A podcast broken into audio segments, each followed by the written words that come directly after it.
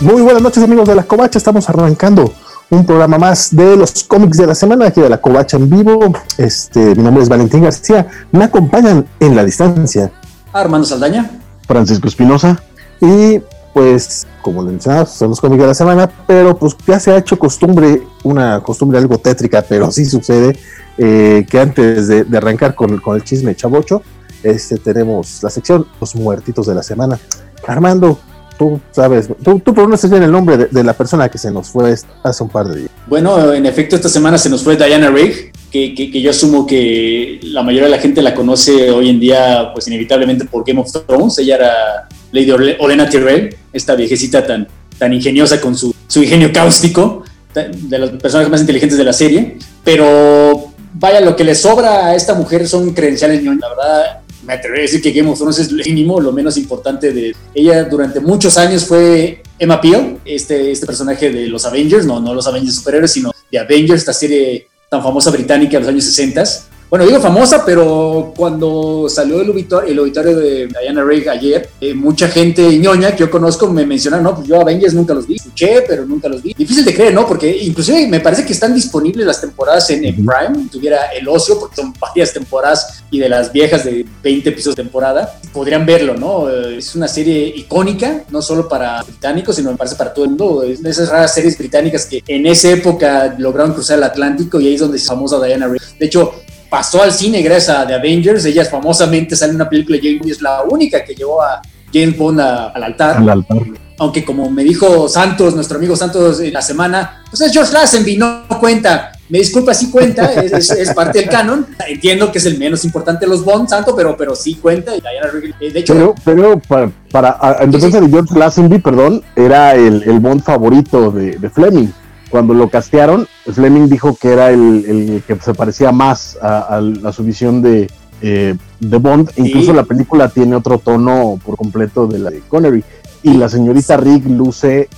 Sí. No, no, no, sí, en los 60 se va a escuchar muy machista, pero en los 60 y los 70 era muy, muy guapa la señora. Guapísima. Muy, muy guapa. Obviamente ya la gente la conoce hoy en día como Lena Tyrell, ya de 80 años, pues es lo mismo, obviamente, pero pero bueno, sin salirnos del tema, pero desgraciadamente los Bonds más parecidos a los de Fleming, de, de las novelas, son los de las peores películas, es Lazenby y Timothy Dalton. De hecho, Timothy Dalton daba el, el papel perfecto físicamente de, Fleming, cosa que Connery podía ser el, el, Bond más predilecto de todo el mundo, con buena razón, pero no, da, no daba tanto el papel, honestamente, a las descripciones de Fleming. Roger Moore, mucho menos, y ni qué decir de, de Daniel Craig, ¿no? No tiene nada que ver. No estoy hablando de la calidad de las películas, estoy hablando de la pared. George Lazenby, como tú mencionas, daba perfecto el look. Era un actor con muy limitado talento, la verdad, pero bueno, merecía una mejor oportunidad que la que tú. Pero bueno, el punto es Diana Rigg. De hecho, yo lo mencioné en la semana intentando defender mi post de que llevó a, James Bond a, al altar. Famosamente también Claremont y John Byrne mencionan que la versión oscura de Jean Grey, de, de Dark Phoenix Saga, viene de ese famoso episodio de, Diana, de Avengers, cuando de hecho aparece el Hellfire Club. De hecho, la razón por la que Claremont y Byrne veten al Hellfire Club en su primera corrida de X-Men es porque era parte del imaginario popular ñoño gracias a ese episodio de Avengers. Y en ese episodio de Avengers, Emma Peel se infiltra al Hellfire Club y famosamente sale en este traje de bondage, collar de, esclava sexual, básicamente. Sí, ya, ya te veo, Francisco. Y que de hecho esa imaginería sale, es reproducida hasta cierto punto por Byrne en números, ¿no?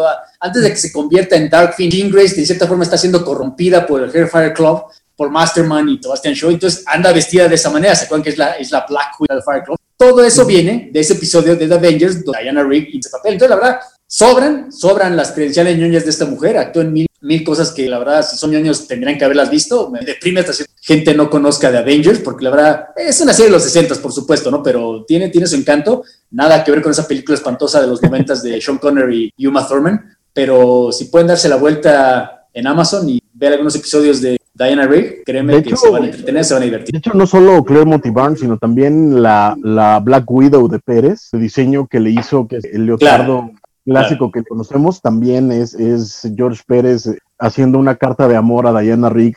Chaqueteándose con The Avengers, claro, como, como Bernie Claremont, claro. No, de hecho, de hecho, en la semana, la mayor parte de las declaraciones de, de dolor fueron de toda esa generación de artistas, Walter Simonson, este, Claremont, por supuesto. Imagínate todas las, todas las que le dedicaron, pues claro. No, no hombre, yo, si, yo ahorita, Manu, ¿no? tampoco te creas que, está lejos. Pero sí, de, hecho, de hecho, está. Mucho semen ñoño se, se, desperdició por esta mujer en su tiempo, creo. Es correcto. Mucho muy feo. Pero este, sí, de hecho, están, están en la. Nos van a cancelar, jóvenes, nos van a cancelar. y, todo, y todo por Diana Rigg. Perdónenme, perdón, pero es que sabe quién se lo merece. Y además, no, no solo, a ver, y esto sí es muy importante mencionarlo, eh, Diana Rigg, particularmente en Avengers, son sus papeles, que además de, de nuevo, de nuevo Pedigrí Ñoño hizo un par de películas de terror, hizo una con Vincent Price eh, llamada Theater of Blood, que es un, es un delirio eh, eh, psicodélico de, su momento. no la llamaría buena película, creo que delirio es lo correcto. exacto, sí, no, no es, no es como la mayor parte de las de Vincent Price, no las voy a defender, pero tienen un encanto muy particular. Pero en el caso de, Emma, del, personaje de Emma Peel, hay que reconocer que aunque sí, por supuesto, era la patín de, Steve, de, es que estoy tratando de recordar el nombre, recuerdo el apellido, porque además salieron varios cómics eh, en, como en Estados Unidos, eh, Avengers está registrado por Marvel, el nombre era Steven Peel eh, Avengers. Este, pero bueno, el caso es que el personaje de, Emma Peel era un personaje muy fuerte, era, era una mujer divorciada que en los 60 en, Inglaterra era bastante uh. británica, era, era bastante escandaloso y además era muy, era, era muy hábil en, la pelea física, no, no le rehuía a los trancazos como la mayor parte de sus atrapantes estadounidenses. Recordemos que los Avengers es una serie de espías de, de, dentro de precisamente esta escuela James Bondesca. Y, este, y además era muy inteligente, muy llena de recursos. La verdad es que el personaje de Emma Peel, para su momento, era muy rompedor y muy, eh, muy de fuerza femenina. Entonces eso también hay que tenerlo en cuenta y además, por supuesto, rotundo. Sí, en efecto no era nada más el eye candy, que sí lo era, pero no era nada más eso. En efecto, de hecho el nombre viene de eso, ¿no? Emma Peel es Emma Peel, o sea, atractivo más fino, es bastante el, el, juego de palabras, pero como tú mencionas, era, una, era divorciada y era una mujer bastante independiente, se podía era, él era igual de John Steed, ¿no? O sea, le salvó el pellejo varias veces, él a ella y ella a él, eran, eran parejas, eran socios. Y sí, en, efecto, en esa época era algo revolucionario, ¿no? Inglaterra, en Estados Unidos, en cualquier televisión, la verdad, en esa época, la época de Mad Men era algo que no se veía, la verdad. Es correcto. Y como mencionas, todas las temporadas de, de, de Steed y Peel están en, en Amazon. Hay un par de temporadas previas a la llegada de Emma Peel. Me parece que son tres temporadas antes de llegada de Emma Peel, pero la verdad es que no, no son memorables. O sea, la mayor parte de la gente ni siquiera las toma muy en cuenta en realidad. Pero las, las que cuentan, que son las, las cuatro o cinco de, de Steady Peel, están en, en, Amazon. Y de hecho, incluso eh, Neil Gaiman puso en, en, sus redes sociales, se recomendó un episodio que es su episodio favorito de Avengers. Gaiman también es, siempre me gusta cuando lo saca a resumir este, y mencionó que hay un episodio que se llama eh, eh, La casa que Jack construyó. Si quieren nada más ver un episodio, pues sigan la recomendación de Neil Gaiman y aprovechemos que está en, Amazon. La verdad es que a mí me parece una gran noticia. La primera temporada es en blanco y negro, también ténganlo en cuenta si quieren empezar en orden. Y a partir de ahí empieza el color y el color ya se vuelve alucinante porque. Sí, sí, la primera de, Emma Peel, ¿no? Porque también las anteriores son en blanco y negro. o sea, si, van a empezar desde el principio, que también, igual que tú no lo recomendaría, empiecen con la primera de Diana. Esa es en blanco y negro, antes de Cosito, como buena serie de los 60 es, es un viaje psicodélico. Es muy, muy recomendable, la verdad. Descansen en paz. Es entretenida entretenida. no, no, claro, no, es una obra maestra, por supuesto, pero es, vaya que es entretenida. Sobre todo, de nuevo, eh, para los niños, ¿no? Que nos gustan este tipo de cosas, etcétera, y los fans de James Bond, etcétera, vale mucho la pena. Que yo recomendaría ahorita que, mencionabas las películas, igual el día que, al fin estrenen la nueva película de Bond hagamos especial, porque creo que vale la pena también echar el cotorreo de James Bond, sus diferencias entre... La tercera, última película de Daniel Craig, a ver si es cierto. Cuarta, ¿no? Bueno, sí, pero lleva tres diciendo que es ah. última. Ah, ah, claro, sí, sí, sí, sí. Yo, yo estoy esperando que sea su última desde la primera, mano, aunque me, gusta mucho, él no. Pero se ve bien el tráiler, se ve muy bueno. No, pero Casino Royale es una gran película, ¿eh? Sí, no, Casino Royale es de la, creo que está en el top de, de, sí, Bond. Sí, sí, sí. Yo tampoco estaba muy conforme cuando me anunciaron este James Bond güero, pero la verdad me cayó la boca. Qué, qué bueno es Casino Royale. Ya lo que viene después ya lo podemos discutir en ese programa que vamos a hacer, pero Casino Royale no me la toquen. Es correcto, vale. Está bien, yo lo estoy escuchando hablar. Faltó mencionar lo de Kate Bishop. Se nota que, que no es un personaje de, su época. Pero resulta que David Aja, el artista español que, este, que trabajó con Kate Bishop en la serie de, de Hawkeye, en la de Mad Fraction, el, el, traje también lo diseñó basándose en uno de los atuendos de, de Diana Rigg. ¿Qué digo? Pues ya, ya estando, ya, ya, ya, mencionaron todos, ya no va a saltar claro, claro. Y de James Bond, pues en, teoría se estrena, se estrena el, en noviembre, entonces podemos ir preparándolo para, para noviembre, el espíritu de Y es que sale y, la podemos encontrar de forma eh, casera para que no tengamos que salir a arriesgar el pellejo. Pues mira, esta vez ya, ya anunciaron pues que Wonder Woman se va hasta el hasta, la Navidad, entonces sí, sí, sí, la retrasan mes y medio. No, bueno, no es que queremos promocionar la piratería, pero de hecho sí es un problema, ¿eh? porque la de New Mutants ha costado trabajo bajarse, ya, ya, se bajó, ¿no? Pero sí costó más trabajo de lo que normalmente costaría. La de Tenet de Christopher Nolan, que caramba, ya se estrenó en el cine en Europa, varios amigos me lo han comentado.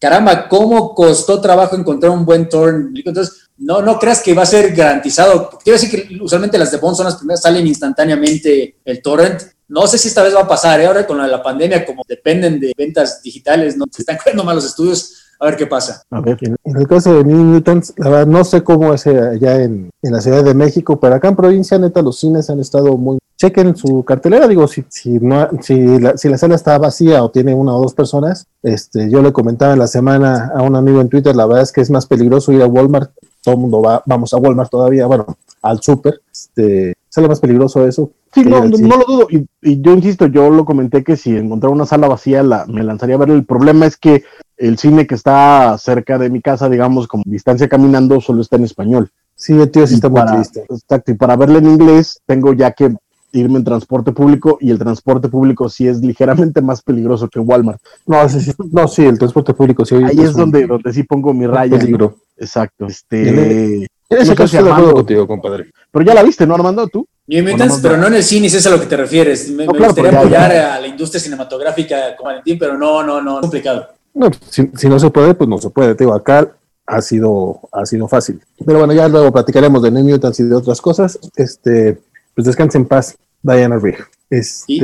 Y, la verdad no quiero verme morboso, pero qué bueno que falleció, porque la verdad esta semana de cómics no había mucho que, que, platicar. La verdad, no sé ustedes, pero este programa va a ser corto porque yo no encontré ninguno de Image que me interesara leer, ninguno de Boom, ninguno de Aftershock, ninguno de IDW, Dark Horse, lo que sea. Llegué al punto que tuve que leer cómics que normalmente yo habría evitado para venir a platicar algo.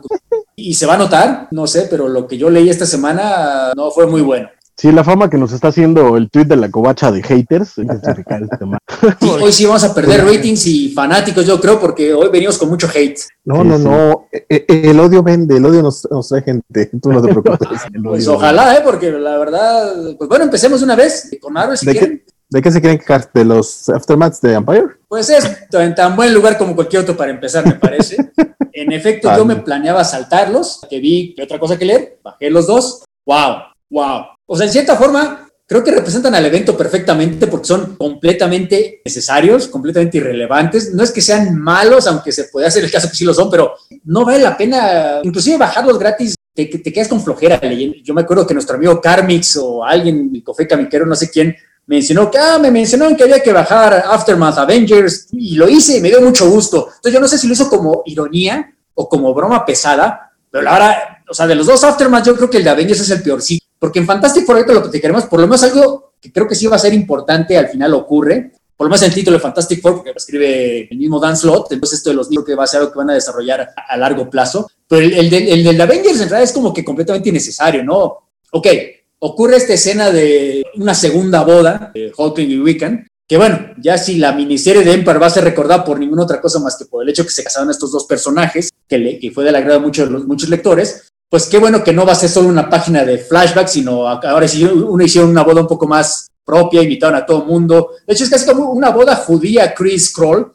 o sea, es como que simpático detalle. Pero aparte de eso, están de que, o sea, eso no necesitábamos verlo, es bonito verlo, pero relevante. Yo no gastaría los 49 por... O sea, la historia en sí empieza con la madre, bueno, perdón, la abuela de, de Hulkling recordando cómo Galactus destruyó el planeta y ella escapó y dejó a su hija. O sea, ya habíamos visto, por amor de Dios, si algo caracterizó en son infodoms tras infodoms de cosas que ya habían infodompeado el número anterior. Entonces, la verdad, en serio, hasta parece parodia. O sea, el evento fue esto, pues vamos a hacer más de lo mismo. Quiero, quiero no ser completamente hater, o sea, el trabajo de Valerio Ski me fue ganando conforme fue pasando la inicio. Estoy de acuerdo que el, el último número había paneles un poco apurados, pero en general me gustó su trabajo. El de Marta Gracia, por supuesto, me gustó. O sea, no es el, no sería mi dibujante favorito comparado con Pepe Silva, Pepe, Pepe Larraz, perdón, ahora de Silva, comparando con el evento de House of X y Power of Ten del año pasado. Pero creo que hizo un buen trabajo, o sea, hizo lo que se le pidió. Pero la verdad, o sea, no sé, ¿qué, qué, qué, rescato? O sea, quizá la escena de Abigail Brand con, con Carol, que creo que es un poco histriónica, necesaria, pero funciona, sobre todo para cómo acaba. Ese spoiler, pero me vale, porque es tan malo el evento que lo voy a spoilear. Al final, como buen cómic, como si fuera cómic Jeff Jones, hay una amenaza de, porque acaba final feliz Empire, pero en el futuro cercano, lejano, la alianza Chris Cole va a ser destruida y de repente llega Abigail Brand. Y yo, y yo al principio pensé que era ella la que había destruido la alianza, pero no, ya lo lees bien y es que ella viene a salvar porque hay una nueva amenaza que ha habido tantas pistas que nos han dejado en Empire que puede ser que la verdad importa pero bueno ocurre esto habiendo dicho todo esto ahorita, ahorita pasamos a lo demás creo que me gustó más el de, el de Fantastic Four este de Slot es otro dibujante este de Sean y, y Saxe que es un poco más suelto el trazo, un poco más luz. No es, después de leer, por ejemplo, este de Avengers, sí me pareció un poco menos bueno el, el dibujo, pero eso ya es cosa personal mía. Pero aquí sí creo que ocurre algo importante en el sentido que este niño Scroll y la niña, perdón, el niño Cree y la niña Scroll son adoptados por los Cuatro Fantásticos, específicamente por Ben Grimm y por Alicia. Y aquí sí creo que es algo que no se va a olvidar en dos, tres números, sino ya va a ser parte fundamental de, la corrida de, de, Fantastic Four de Dan Slott. Y Dan Slott es de los que se queda en un título durante años y años hasta que se aburre. Entonces yo creo que sí va a ser algo relevante. Yo creo que cinco años sigue Slot, los niños van a ser algo importante. Entonces algo, algo relevante sí ocurrió aquí, sí, para que veas sí es importante leer este número, no necesariamente comprarlo, pero creo que me gustó más. Pero ya, ya para terminar, yo sigo con esta opinión de que los dos números son, o sea, la semana pasada estábamos especulando que a lo mejor aquí había el desarrollo de personajes que faltó en toda la miniserie principal, pues not really, o sea, en realidad no, inclusive en la introducción te dice, no, es que después de la guerra que hubo casualties, hubo fatalidades y hay que limpiar los pedazos, eso nunca ocurre en ninguno de estos, entonces la verdad, pues lo leí, no me repito haberlo leído, pero es completamente irrelevante cualquiera de los, si a ustedes les gustaron. Este, no sé, Francisco, ¿quieres tú hacer mención o no, no lo leí? Este, leí de los Vengadores. Perdóname, este, ah. fue, a mí sí me ganó un poquito el, gusto de ver a los personajes, a los John Avengers, de hecho se vieron portadas bien en este, eh, los Juegos Vengadores, es un equipo que me gustaba, este, pero pues estoy muy, muy de acuerdo con, con, con el mando, la verdad es que no puedo agregar mucho, este, la historia, el número está bonito, no sé, supongo que si eres muy, muy, muy fan de, los Juegos Vengadores, a mí, me, a mí me caen bien, me gustan, pero era este tiempo en el que estaban Runaways y John Avengers, y pues yo iba más por Runaways que por John Avengers, este, Supongo que es un número bueno para los fans, al menos las primeras tres cuartas partes tan, tan bonitas. Este, me gustan a mí los números en los que los personajes se, ven un poquito más humanos, este rollo chocando las copas y platicando, pasándola bien. Eh, pero sí, como que ya el, rumbo al final, el momentito este con Abigail Brandt y todavía la amenaza de esto es solo el principio de lo que viene después. O sea, te tuviste que chutar un mega evento que fue más corto solo por la pandemia, pero de todas maneras fueron como 30 números para ver lo que viene después. Eh, digo, yo no me lo chuté, ustedes eh, fueron se aventaron esa, valerosa tarea en la covacha, pero sí me parece, no diría que innecesario, al contrario, creo que sí era necesario darles un buen momento, una buena boda a Hulkling y a, y a Weekend después de lo horrible que fue la primera boda que tuvieron durante el evento, pero no es algo obligado para todos, o sea, es como un buen comiquito para los fans de los personajes, pero incluso a mí que, a mí que me gustan y que laten los Vengadores, tampoco creo que, vamos, no, no lo voy a agregar yo a mí para nada. Sí, em, es que, eh, los dos Aftermaths terminan padeciendo de lo mismo de, toda la serie al final del día. Este, aquí sí cada uno escribe lo que quiere escribir al final del día. Recordemos que ahorita Lewing está eh, construyendo buena parte del, universo cósmico. Después de la el tiempo de Donny Cates, ahorita es en el que hereda el, universo cósmico de Marvel, entonces va a trabajar en eso. Eh, es que lo está haciendo con Guardianes de la Galaxia.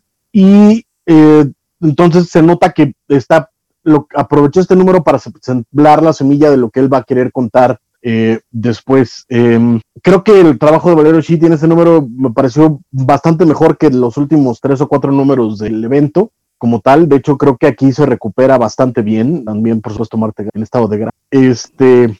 Humor Duran York, muy bien. Exacto. Perdón, es que si no lo decía Valentín, tenía que serlo yo. Yo, está, estoy a favor de eso. Este, yo sé, yo sé, pero sí, este, eh, el problema, el problema es a lo largo de la historia, muchos de los mejores de los cómics favoritos de mucha gente son estos cómics en los que aparentemente no pasa nada y tienes a los personajes interactuando en situaciones cotidianas. Y el problema es, creo yo, y, saliendo un poquito del tema, creo yo que, que eh, Brian Michael Bendis abusó de ellos y el problema es que muchos escritores se quedaron con el vicio de que eso es lo que tenían que hacer y no terminan de, amarrarlo bien, de, que haya una verdadera, vamos, ni siquiera, ni siquiera una interacción interesante entre los personajes, ¿no? Aunque sí tiene un par de momentos bonitos, por supuesto, la boda, eh, me gustó mucho el momentito entre Thor, Capi y Iron Man, ¿no? Cuando están viendo a, los Young Avengers este, y lamentan que, no los aceptaran dentro del equipo en su momento. Eh, Perdón, es que vi algo en la pantalla y me se de onda. Este, eh, y mencionan que qué hubiera pasado con estos, con estos personajes si realmente los hubieran aceptado en los Vengadores y los hubieran entrenado, es algo que dice el Capi, y Tony dice, o si hubieran registrado, ¿no? Y se nota la tensión ahí de, tú un estimado, estimado Tony, no te metes ahí, y también Thor le dice, bájale porque no, no estuvo chistoso. Pero para ti funcionó ese momento. A mí, a mí me gustó por eso, básicamente. a mí sí me pareció humor casi del tipo de Bendis. Me sorprendió que viniera de Al Ewing. La verdad se me hizo. O sea, entiendo el chiste, pero no se me hizo particularmente muy chistoso. No sé. o sea, tal vez no fue chistoso, pero me gusta cómo están manejando la relación entre los tres personajes. Recordemos que después de, de The Siege, eh, parte de la idea de los Vengadores es que está fundada en los tres pilares, son el Capi, Iron Man y Thor. ¿No? Y esa parte me, gustó y además, por supuesto, cualquier cosa que se burle de, de, lo mal que estaban todos en Civil War siempre me va a traer una sonrisa a los labios por lo que estaba pasando. Este, yo al final tal vez lo leo un poquito distinto. A mí sí me parece que eh, sí la parte de, de, de Brandt y de, y de Carol eh, fue innecesaria. O sea, fue un mal momento, no, no, no, no respondía a personaje, fue, de nuevo fue Infodom, todo el número, es que todo el número es Infodom, todo el número es, está mal, está mal, no, pero esa parte en particular además se nota que está fuera de personaje, que no tenía sentido ahí, porque además ella era parte de la fiesta, ¿sabes? O sea, no, no es como, como que en medio de la boda eh, eh, estuviera de pronto ahí y dijera, ah, te voy a reclamar por algo bien estúpido, cuando además es algo bien estúpido que llevan haciendo desde que Josh Whedon creó al, al, personaje, o sea, no es como que sea algo nuevo, ¿no? Pero le reclama a Carol que no le avisó que estaba Limbanco Tati, es como diablos, eh, ella podía hacer su chamba, entonces renuncia al Alpha Flight. al final a mí sí me parece porque el, parte de la idea es que la profecía de la abuela le dice que la humanidad va a traicionar esta, esta alianza de los Krill, ¿no? Y eh, a mí sí me suena a la, gente Brand diciendo, ¿saben qué? Esto es muy peligroso que existe, entonces vamos a destrozarlo antes vengan a echarnos el pleito a nosotros en la tierra. Y sí, esa parte de hecho queda ambigua, ¿no? No, no entiende si ella viene al rescate para mostrarle a, a que ella tenía razón o ella es la, que está causando esta destrucción, ¿no? De hecho, corríjanme, el personaje aborigen que está atrás de ella es Gateway, porque de hecho yo lo vi en otro lugar que era el vengador de, de Hickman Manifold que aparentemente es otro aborigen de Australia que tiene sabor, pero yo me quedé con de quién era. ¿Perdón? Pensé que los dos eran el mismo. no, no, no son el mismo. No, no la verdad es que ya para ese momento yo ya estaba demasiado, este, de ya que se acaba sí, sí, de acuerdo. De hecho, recuérdame, tú, Francisco, leíste Original Sin. sí, en su momento. Ah, ok, porque mi duda es cuando aparece el, el, aftermath de Fantastic Four, ya es que en cierto modo el narrador es de Unseen. Curiosamente, para una miniserie que pecó de excesos de infodump, nunca te acaban de explicar bien hasta el mero final que él es Nick Fury, porque era Nick Fury porque antes de que asesinara al verdadero vigilante. Entonces, mucha o sea, yo sé quién era, yo sé que lo, que estaba haciendo, pero ahí sí me quedé pensando, la gente que está llegando ahorita y tenían problema entendiendo de Celestial Messiah, pues tampoco van a entender quién es John Cena, qué está haciendo y cómo existe. Es raro, ¿no? Explican cosas que según yo no eran necesarias, sobre todo dos, tres veces, y había cosas que quizá habrían, no habría estado de más una ligera explicación y nunca la hacen. Aquí sí me parece no tanto error de, de Ewing y de Slot, aunque algo de culpa van a tener que editorial. La verdad no me acuerdo quién fue el, editor a cargo de este proyecto. ¡Wow! ¡Qué mal trabajo hizo! La coordinación, o sea, entiendo, la pandemia hizo un desmadre con los horarios, pero este evento no solo fue malo y te desmadre, el de, hecho, de hecho, como mencionas, en, los dos, este, en los dos Aftermath, uh, hay un montón de personajes mencionando cosas que nunca vimos, no, no solo dentro del evento, sino afuera, ¿no? Hay una parte con T'Challa, eh, porque, bueno, Hulkling está hablando de las responsabilidades del rey, llega T'Challa y le da un bonito consejo, y empiezan a hablar un poquito de cómo estuvo la invasión. Eso nunca lo hizo, no, eso no pasó. Revisando Oye, de hecho, en algún momento mencionan que Thor y She-Hulk ya son una pareja. Ah, exacto, sí es como de, ¿cuándo?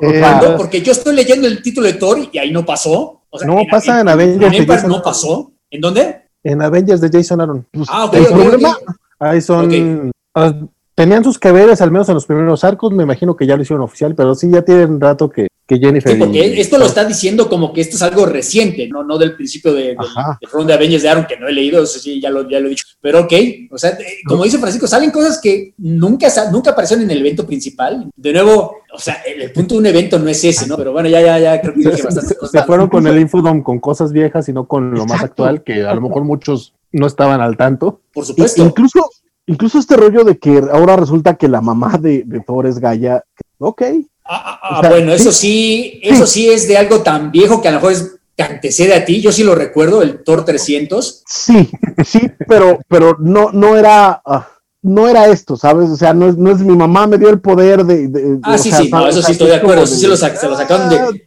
Es que, la miniserie de Thor de Empire sí salió o fue de las que se cancelaron. No hubo, no hubo, no hubo tal.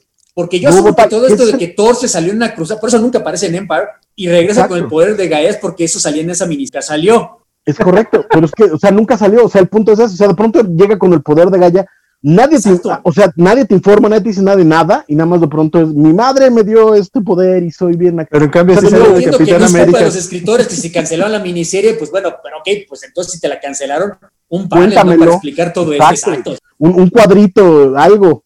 Sí. O sea, pero bueno. Jim, Jim Shooter era un maldito mago en eso, no les cuesta nada. Pero de nuevo, o sea, sí, no, no, no, no hay por dónde. Y aquí Jim Shooter tiene varios problemas, pero empezamos con él. Pero este, un día les voy a hacer un especial de Jim Shooter para que se peleen a gusto. Basta, basta. Este, sigue, sigue. Eh, eh, aquí también voy a, voy a diferir un poco. A mí me gustó eh, bastante menos el de, de, los Cuatro Fantásticos que el de Avengers, porque aunque lo escribe Dan Slott, que es un poquito más, más cuidadoso, Ok, la historia es que los cuatro fantásticos y, algunos otros pelados roñosos van a la luna, al, área azul de la luna, para recoger lo que había quedado de la invasión Kotati y ver qué iban a hacer con Sequoia y, sus, chalanes, ¿no? Este, entonces, este, están ahí eh, y de pronto dicen, oye, pero dónde sacaste estas armas? Porque eh, nadie te las dio, nadie y también es como de, güey, en ningún momento en la miniserie nadie dijo, oye, estas armas están bien oye, estas armas están bien gandallas, o sea, ¿de dónde salieron estas armas? Nadie dijo, nada más de pronto aparece ahí porque es that's the shit, ¿no? Este, está Dion Sin que está viendo esto porque ahora Dion Sin es el, es el Watcher, entonces está en los momentos importantes, Coca-Cola. Este, entonces es, es absurdo y de pronto es, de pronto, es que de verdad está bien imbécil, de la nada. Es este, como nadie sabe estas armas, le hablé a alguien que nos puede echar la mano. dice, dice Reed, o sea, Reed freaking Richards, el hombre más brillante del mundo. Dice, le hablé a alguien. Y llega, y llega la, la, la, dueña del casino de donde se robaron a los dos niños de, en, en, el, en el previo a, Empire es como de, verdad, güey. O sea, la única persona en el maldito universo, cuando, cuando tienes probablemente celestiales en el speed dial, güey. ¿Sabes? A la única persona a la que se te ocurre este personaje que no habíamos visto nunca en la vida, para que llegue y todavía dice, yo les voy a decir qué onda, pero no les voy a decir qué les voy a cobrar. ¿Y aceptan? O sea, es como, güey, a mí viene el güey que me va a reparar el baño y me dice, no te voy a decir cuánto va a cobrar hasta el final, no le acepto. O sea, tienes una vieja superpoderosa de no sé dónde, etcétera, y dice, no te voy a cobrar, y dice, ah, sí, a huevo, dime qué es. todo para que al final diga, no sé, pero me voy a cobrar con, con esta, me voy a llevar a los niños, es como lo o sea, está rodeada de Avengers y de Fantastic Four y así de me voy a llevar a los niños porque puedo.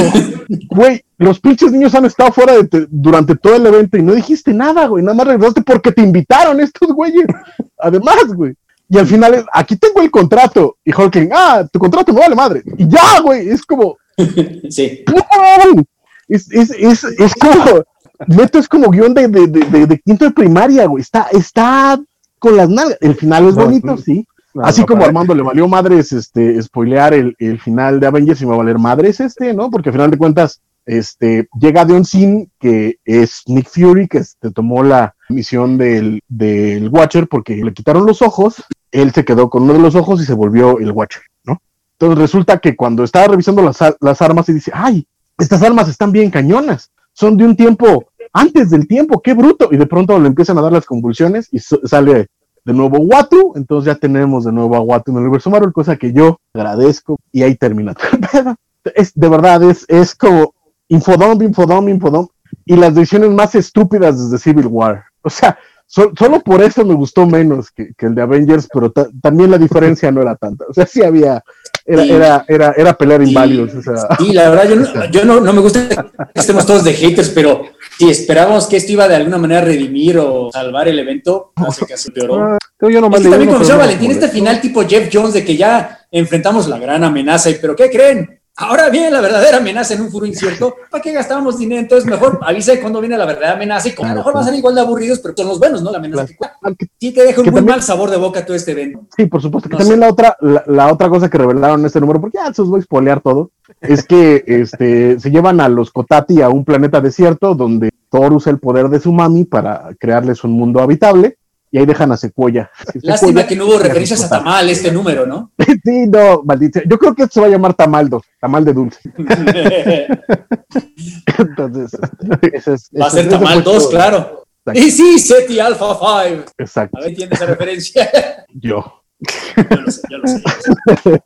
Pero bueno, no sé si quieren seguir echando vitriola a este nuevo, a pasar a otra cosa. No, nada más para este, confirmarte, ahorita sí chequé nada más es la página final. Sí es Manifold, este, bueno, más bien busqué en Google este, las imágenes previas de Manifold y tiene el mismo logotipo enfrente. Tiene otro traje, pero tiene el mismo logotipo. Sí, porque de hecho, o sea, no son idénticos, no sé por qué los confundiste, porque de hecho Gatefold, o sea, que sí conocemos de los X-Men, ya, ya tiene el pelo canoso, ¿no? Ya es, es más viejo, mientras es un poco más chavo, pero como aquí sale en silueta detrás de Abigail Bryan, pues no te das cuenta si es pelo negro o pelo blanco. Entonces yo primero pensé que era Gatefold. Y de hecho, no, man, de hecho es un poquito más chaparrito. Sí, sí, sí. Bueno, bueno, bueno, de hecho, yo vi que las X son como los que están poniendo en el evento de los hombres X, los mutantes de, de Así, así parece el logo de, de este nuevo grupo de, de, Abigail Brandt. Yo por eso pensé que iba a ser Gateway, pero no Gateway.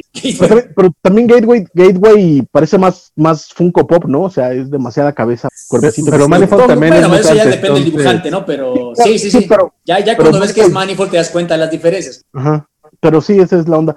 Este, ¿Leyeron algo más de Marvel, chicos? Sí. Eh, tristemente yo sí. Eh, leí el de Ultraman. Ay, eh, Rise of Ultraman.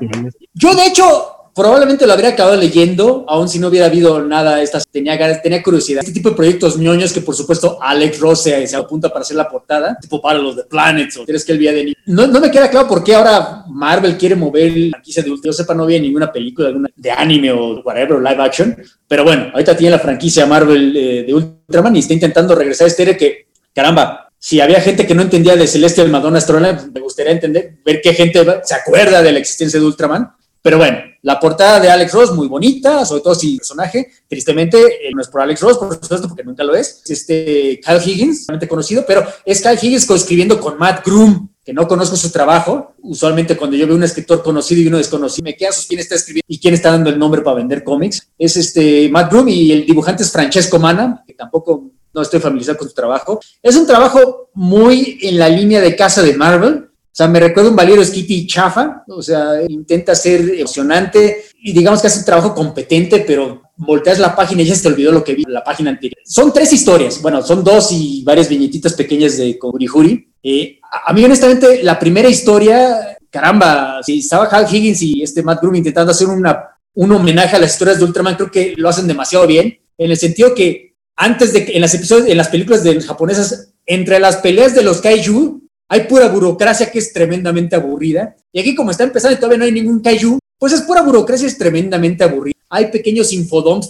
pero como son top secret, pues la mitad está tachados. Entonces no ve lo que te está diciendo. Entonces, pues un chiste simpático, pero como que al quinto dices, pues, o sea, en serio, ¿para qué estamos desperdiciando este espacio para esta babosada? La primera historia a mí la verdad me decepcionó mucho, entiendo que es el principio, son estos dos, un hermano y una hermana relativamente jóvenes, quieren entrar a esta, la United Science Patrol, la que defiende el planeta entero, una fue aceptada, otra no fue aceptada, y por supuesto el hermano que no fue aceptado acaba encontrando al alien que va a ser Ultraman y se acaban fusionando y ahí acaba en Cliff, ¿no? O sea, entiendo que es un primer número, apenas está empezando las cosas, pero es, un número tremendamente, no pasa nada, a mí normalmente eso no me molestaría, no necesito escenas de acción, pero si hay cierto desarrollo, pero desarrollo de historia, del universo, aquí no pasa nada, la verdad, honestamente esto se puede haber dicho en una o dos páginas y me estoy viendo generoso.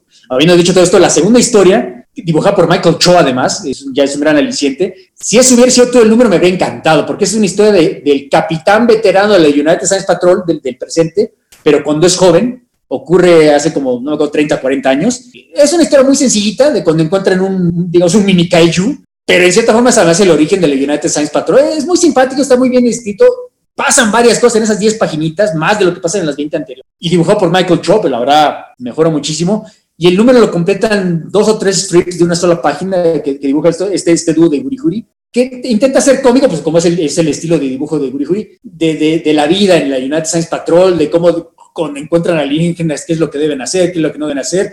El Kaiju se puede ver como dinosaurio, pero no lo es, entonces no hagas esto, haz esto. Es simpático. Creo que si, si el número hubiera sido la historia de Michael Cho, o por lo menos la principal dibujada con ese mismo estilo escrito de esa manera, y estos strips habrían caído bien, habría sido un número, pues no me habría volado la cabeza, pero me habría gustado. Pero por desgracia, más de la mitad, son como 24 páginas, se me hicieron eternamente, si era un chorro estar moviendo. Bueno, apretar el botón para que se mueva la página digital, sí fue, no sé, o sea, seguramente va, va a comprar el siguiente número, bueno, voy a bajarlo, soy honesto, pero no quedé con muchas ganas, la verdad, de... No sé ni siquiera si es serio, miniserie. Es una miniserie, creo que son 5 o 6 números, eh, pero a mí me pasó más o menos lo mismo que a ti, pero pues como yo ya les he dicho en programas anteriores, si yo para la cuarta, quinta página estoy teniendo problemas para leerlo, neta me voy a algo que me entretenga más, yo no, a diferencia de las películas que en el cine sí me suelo estar, aunque no me esté gustando, me quedo hasta el final, acá sí es como, ay, si tengo, si tengo ganas, luego regreso. bueno, es que en el cine ya pagaste el boleto.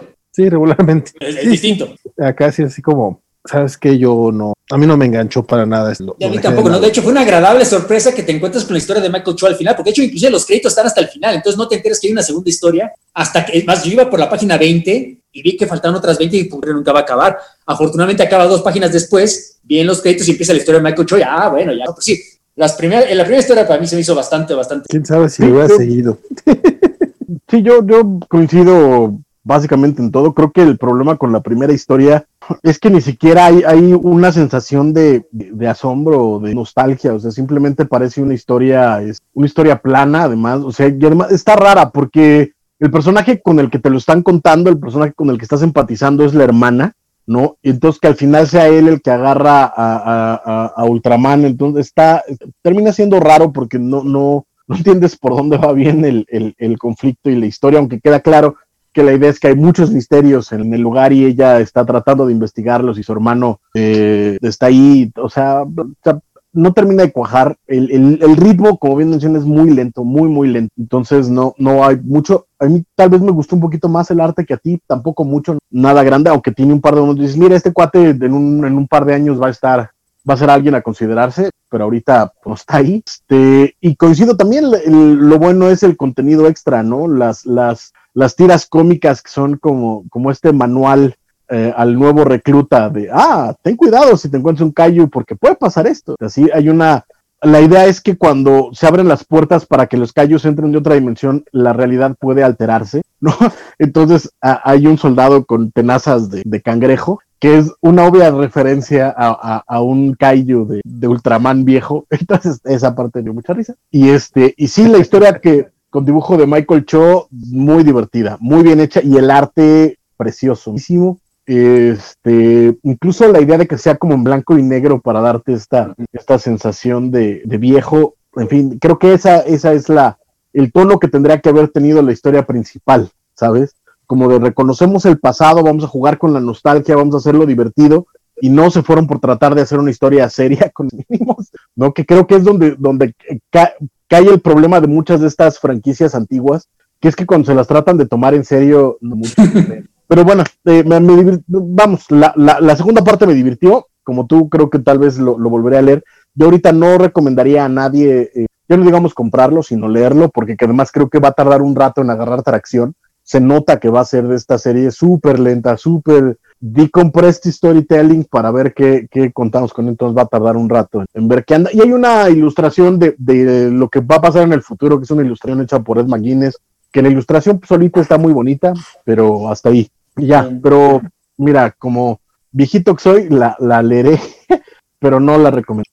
comparándolo, bueno, no sé si ya, ya han leído el manga este que está trayendo Panini, comparándolo si el manga se lo lleva de calle. Creo que un poquito. Eh, eh, la, ventaja que tiene el Ultraman es que sí es una modernización del antiguo, pero no trata de ser tampoco muy, muy diferente. Y, la, y también hay como mucha experimentación gráfica, es un manga hecho con un estilo eh, computadora pues, novedoso, a mí no me gusta, pero, pero tiene, tiene su encanto. ¿no? Este, y la serie, la serie que está en Netflix, que está basada en este, en este manga, está bastante buena. Entonces, si quieren conocer Ultraman, más bien váyanse por ahí y a ver qué tal se pone esto, ¿no? Pero ahorita en este primer número no. no. ¿Ustedes leyeron algunos los títulos de, de Dawn of X que salieron esta semana? Yo leí el X Factor 3, no sé si lo leyó Francis Esteban. Ah, arrancamos un X Factor 3. Esta este cómic que pues, ya tenemos, ya, ya en, el tercer, número, eh, como recordarán, y lo recuerdan, es como decírselo, este, esta nueva versión de X Factor este, fue creada específicamente como para rastrear este, las razones de la, eh, rastrear a mutantes que se declaran como muertos, pero que no están completamente seguros de que no lo están. Eh, y el primer caso fue la muerte de Aurora. La, Aurora está la que era de Alpha Flight, que son Northstar y Southstar. se, me fue, el nombre de, ella, pero bueno, este, el punto es que eh, este nuevo equipo de repente recibe una caja extraña que los que de, un caso que no está muy bien explicado, que los lleva al Mojoverse, donde vemos esta nueva versión del Mojo World, digo, este, donde lo que, lo que tienen son, en lugar de, de ser transmisiones de televisión, lo que tienen son streamers. Y pues, eh, este tercer número es mucho de expandirte este universo, este, vemos cómo van al canal de, de, eh, de, Spiral, de, Spiral de para que salen, y les revelan que, que incluso este, matan gente en, en, pantalla para atraer más vistas. Digo, no es como que hablen de los muertitos de la semana. Aquí lo único que hacemos es platicar el tema, es que no es que más. Eh, y la persona a la que matan es muy amiga de Factor, de Prodigy, y después se topan a Shadow Star, que es Digo, yo ya era de los personajes de X-Force que después estuvieron en el X Factor de Peter David y básicamente el único otro personaje de esa época que está saliendo, que, que, aparece en esta, en esta nueva serie. Eh, lo vemos a él hablando de, que está contento en el medio World, pero tiene todas estas todas estas cámaras alrededor, tiene todos los reflectores, eh, pero se, ve que no puede hablar realmente eh, de manera libre. Lorna, que es en X Factor, se da cuenta de ello y si le, luego vendremos a rescatarte pero realmente no pasa nada en todo el cómic. Esto que te cuento es, casi todo lo que aparece. Este, yo lo voy a terminar el arco para ver cómo, cómo es que queda, pero la verdad es que no me está gustando esta serie. No es que esté mal escrita, pero pues no, los personajes no son como de medio interés, no es el tono de investigaciones que tenía la entidad de Peter David, de hecho no me queda muy claro bien cuál es el tono, y, aunque el dibujo es bastante competente, la verdad es que tampoco es alguien que me haga regresar a la serie, ya veremos. Eh, se me hace que yo sí después del primer arco me bajaré, a menos de que pase algo más relevante, no sé Francisco cuál es. Vengo, vengo hoy, hoy, hoy muy muy disidente porque diciendo contigo porque eh, si bien no es espectacular, creo que sí, de hecho del, del 1 a este hay un, hay un bajón claro, pero me parece superior al anterior. El anterior sí es donde encuentran este, este, estas zapatillas de ballet ensangrentadas que los llevan al Mojoverse. Eh, en este lo que me gusta es que hay como una especie de, paralelo oscuro con lo que está pasando en Cracoa, por ejemplo. Eh, y hay un par de misterios ahí resolviéndose a, a, través de interacciones bastante divertidas. O sea, Daken cuando se pone a hablar precisamente con Aurora para saber, eh, para tratar de sacarle información de por qué se murió, a quién trataba de, con quién se iba a encontrar cuando murió, eh, es una escena muy bonita entre ellos dos. Perdón, la idea con el Mojo World es que hay estos eh, streamers y los más populares tienen como pequeño reinado, ¿no? Entre ellos está Shatterstar, Spiral, etcétera pero lo que te cuentan es que en el, en Mojo World lo que están haciendo es, eh, están clonando constantemente gente, exclusivamente para que los, los streamers puedan matarlos o puedan usarlos como mejor les parezca, y es, eso es muy eh, es un paralelo claro con lo que está pasando en Cracoa, ¿no? Aunque aquí se supone que la idea es que los, clones eh, Moyo los puede hacer como él quiera, ¿no? La, que es la diferencia con, Cracoa, pero es parte de, ese reflejo que están tratando de, explicar por qué Cracoa es como es. Eh, la parte de, por qué se muere la, amiga de Prodigy me gusta, es, es, un personaje que salía en, en, los, en los New Mutants donde aparece por primera vez Prodigy es porque ella también, eh, cuando entra al Mojo World, también se vuelve una eh, streamer. Parece que hay algo que Mojo los está obligando a estar ahí, no pueden salir, que es lo que está pasando con Chatterstar en esta relación. Y ella, en un momento, como para tratar de, jalar audiencia o convencerlas, hace una, hizo una encuesta para ver qué es lo que más quería ver su audiencia y resulta que lo que su audiencia quería era verla morir, entonces por eso es que ella muere allá, entonces tiene que ir a rescatar el cuerpo antes de que le hagan una autopsia y llevárselo antes también de que Mojo tome su, material genético para crear clones mutantes. Eh, de nuevo, sin, ser brillante, sin ser eh, eh, Hickman ni nada por el estilo, me pareció que las interacciones siguen siendo entretenidas.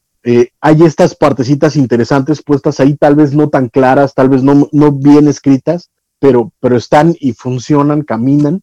Este, y habrá que ver cómo sigue, pero sí no, no creo de nuevo que sea gran cosa. El primer número me gustó mucho, este me gusta un poco menos, pero creo que, avanza. No, no, estaré de acuerdo, pero que a mí sí no, no, no, me está convenciendo mucho. Este Salió el 12 de Marauders también, ¿no? De Marauders y de Expo. ¿Te los aventaste?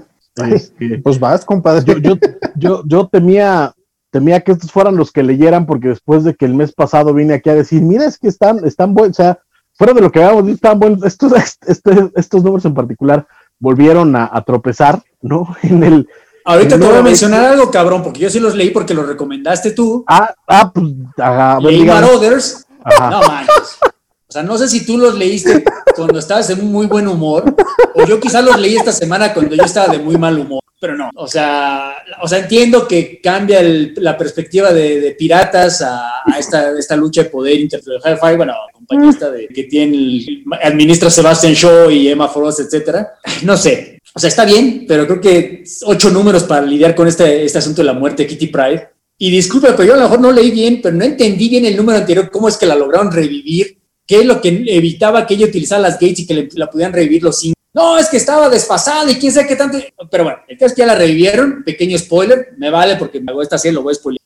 y luego este número en particular, que, pretende ser un número emotivo porque Kate ya se está preparando para vengar, ya sabe que es Sebastian el que la mató. Inclusive representar de alguna forma con estos tatuajes que se va a hacer al final ella sola con esta, con pequeña relación, su pequeña escena hot. Pues es raro, ¿no? Porque la portada ya te está diciendo lo de los tatuajes, está diciendo qué dicen los tatuajes, entonces como que la última escena está completamente, porque ya desde la última página te vas a dar cuenta, la última página va a ser eso, ah, ya la vi en la portada, no sé, o sea, yo ya he escuchado, no solo de ti, ya, ya hablando de serio, yo ya había escuchado otras personas que habían dicho que Morothers se está defendiendo, entre los títulos de Dawn of X, este era un título que quizás sí valía la pena, pues de nuevo, no sé si me agarraron de hater a mí esta semana, pero no, yo no, no, no, no, yo me mantengo que el X-Men de Hickman es el único que, sigo leyendo y, ese ya está con cada mes. Esto a mí me dejó una decisión bastante amarga, incluso ya hasta borré los que había bajado del 6 al 11 y no sé, a mí no me gustó, no me gustaron. En efecto, no son malos, o sea, no hay nada necesariamente que te diría no leas este título porque es malo, pero me pasa lo mío que ya con la joya ya, ya, pinche amargado. Son, son muy aburridos, son muy tediosos, la verdad, o sea, no pasa nada, o no pasa nada que no haya yo visto mil veces antes, la verdad, no sé, no sé, asumo que a ti te gustó un poquito más que a mí, dice que sí hubo un tropez este número, pero a mí no me gustó, no me gustó nada, la verdad. Sí, no, yo eh, sí, los anteriores sí los defiendo porque eh, yo sí, a diferencia que me parece que sí es algo que no habéis visto con los X-Men, básicamente porque es mucha trama política, es mucha intriga, vas viendo cómo se van a, partir de una eh, situación de conflicto de acción, estás viendo lo que está pasando tras bambalinas entre Emma Frost y, y Sebastian Shaw y, de nuevo, y de pronto estas cartitas que vas viendo entre Kurt y Kitty que se estaban mandando, etcétera, estos momentitos, la verdad es que a mí me, gustó mucho, pero este, este número, que es donde supuestamente ya iba a pasar algo, que no es que en los otros no pasara nada, pero en este, y se supone que ya llegaba ese conflicto al final, se volvió una, o sea, lo, tiraron todo al, diablo, eh, como mencionas, pretende ser emotivo y no lo, no lo es, se vuelve incluso una parodia de sí mismo. Kate, eh, Kate está casi fuera de carácter todo el maldito número, ¿no?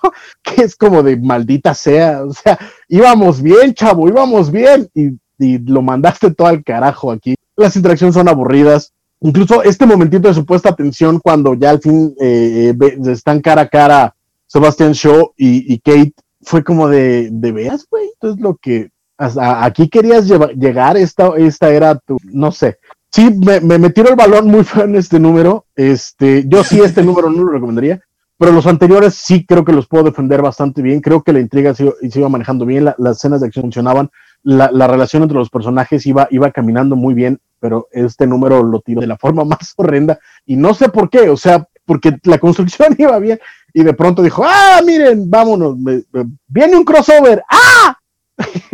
Y como si le hubieran dado el plato caliente, no sé. ¿El crossover este de las espadas ya empieza el próximo mes? Es correcto, viene el primer número. Bueno, la siguiente semana ya. Sí, sí, sí, sí. eh, eh, Sword of X o, X of Sword, no ¿cómo se llama? Crusade o algo así, que es como el, preludio de esa madre, ya es, pero ya es un número con el nombre del evento en el título, entonces ya es la próxima semana. Y también salió el 12 de X-Force, que aunque no, no está tan gacho como el de Marauders, también eh, se me cae un poquillo. Este, ¿Sí lo leíste, vale? No, no, tú sigue, tú sigue, pero me No, pues eso, este, sí, sí, sí se me cayó un poquito. Aquí la idea es que eh, eh, parte de la, de la, razón por la cual el evento se va a llamar Sword of X es porque por una razón la, la base de información de cerebro está en la espada. Este, entonces se la roba un malo muy malo que era parte de estos grupos que están atacando a Krakoa, eh, pero la espada necesita a alguien psíquico para eso, entonces se roban la espada junto con Quentin Quire, que fue lo que pasó en el número pasado, vemos que el villanazo que ha estado haciendo todas estas cosas a lo largo de los últimos números en particular y que ha sido parte de, incluso desde el puesto de Domino y todo esto, es el hermano de, de, Coloso, de, Peter Nikolai Rasputin. Eh, entonces, eh, es, el villanazo. Entonces, este, a Beast le entra lo, lo paranoico quiere meter a todos los, los mutantes rusos que habitan en Krakoa en, prisión. Entonces, este primero va obviamente por Omega Red y después va por, por Peter, que estaba en la Savage Land sembrando plantitas, diciendo, entonces llega Beast, me lo, me lo esposa y todo, y se lo, lo quiere llevar. Y resulta que cuando cruzan la puerta de Krakoa, casi toda la isla está este, viendo cómo llega esposado Peter, lo cual enoja mucho a, a Wolverine con Reason y la idea es que este, Beast aparentemente se está volviendo muy fascista, pues quiere hacer campos de concentración con los en Cracoa. I don't know. Este, hay, eh, tan, tan, tonto como suena, hay momentos interesantes. Esta idea de, que de pronto Beast, como parte de esta, eh, de esta encomienda de seguridad que le dio Charles, eh, está empezando a perder el piso muy cañón, que, es algo que hemos ido viendo a lo largo de los 12 números de X-Force la historia de, Peter, que recordemos que fue uno de los que estuvo al principio en el ataque de estas personas y que como pierde el control decide él mismo irse a, otro lado a, hacer hit. Y pues bueno, lo que pasa, lo que, y, la idea de que de pronto citar a todos los mutantes para ver cómo metían a, a, Peter era pues estas cosas racistas de quiero que todo el mundo sepa que los estamos observando y que ellos pueden ser los siguientes para que no nos traicionen. Este, este está bien, pero y eso es como, como la idea, no está mal, de nuevo, no está mal, pero sí siento que de nuevo de lo que estaban construyendo también hay, hay, hay un tropezón raro. Insisto, creo que eh, el problema es ese, que de pronto ya les viene encima el, evento y fue como un plato caliente y fue de, ah, terminaron tirando muchas de las cosas que traían encima para, para este momento. Veremos qué es lo que pasa la próxima semana con esta primera entrega de, de Sword of X. y, ya, ah, y el arte de Basaldúa bastante sólido, la verdad. ¿eh? eh, eh en anteriores entregas, cuando le tocaba a él y no al, artista regular, que ahorita no me acuerdo cómo se llama, que es bastante bueno, sí se notaba un, bajón. Aquí nos, aquí sí también hay un bajón, pero no es tan, tan severo. La verdad es que Basaldúa mejoró bastante. Entonces, eh, creo que es todo lo que puedo decir de Marvel. Va, este, fíjate que yo me aventé, ya de los hombres X yo no me aventé nada, pero pues, hay un personaje del que no solemos hablar absolutamente nada aquí en el programa porque, pues no sé, es como estos cómics que a veces, como que son los que siempre están, siempre están y no, no, no son los que a los que les ponemos atención. Me refiero a El Hombre Araña, a, mí mi este, problema con Spidey es que es semanal.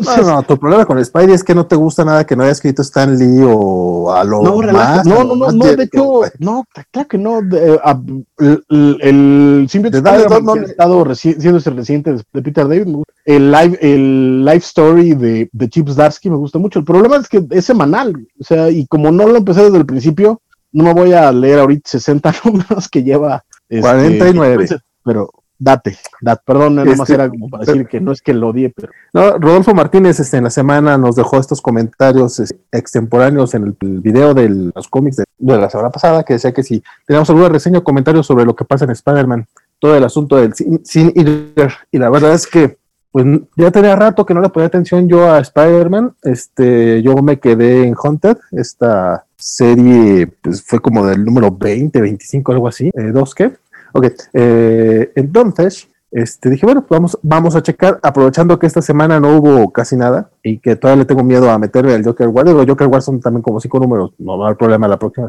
Pero sí fue así como que dije, bueno, vamos con Spidey, que sí es como de mis personajes favoritos, a ver qué tal estaba. Y fue una sorpresa agradable, fíjate. No te voy a decir que es un cómic que, que vaya a cambiar paradigmas, ni mucho menos. Al contrario, se nota que Nick Spencer es un poquito como lo que está pasando con Scott Snyder en Metal, que se nota mucho que es como el fanfiction de, Nick Spencer, pero es un fanfiction mucho más aterrizador, mucho más entretenido, o al menos mejor escrito. Ya al rato hablaremos, de Metal.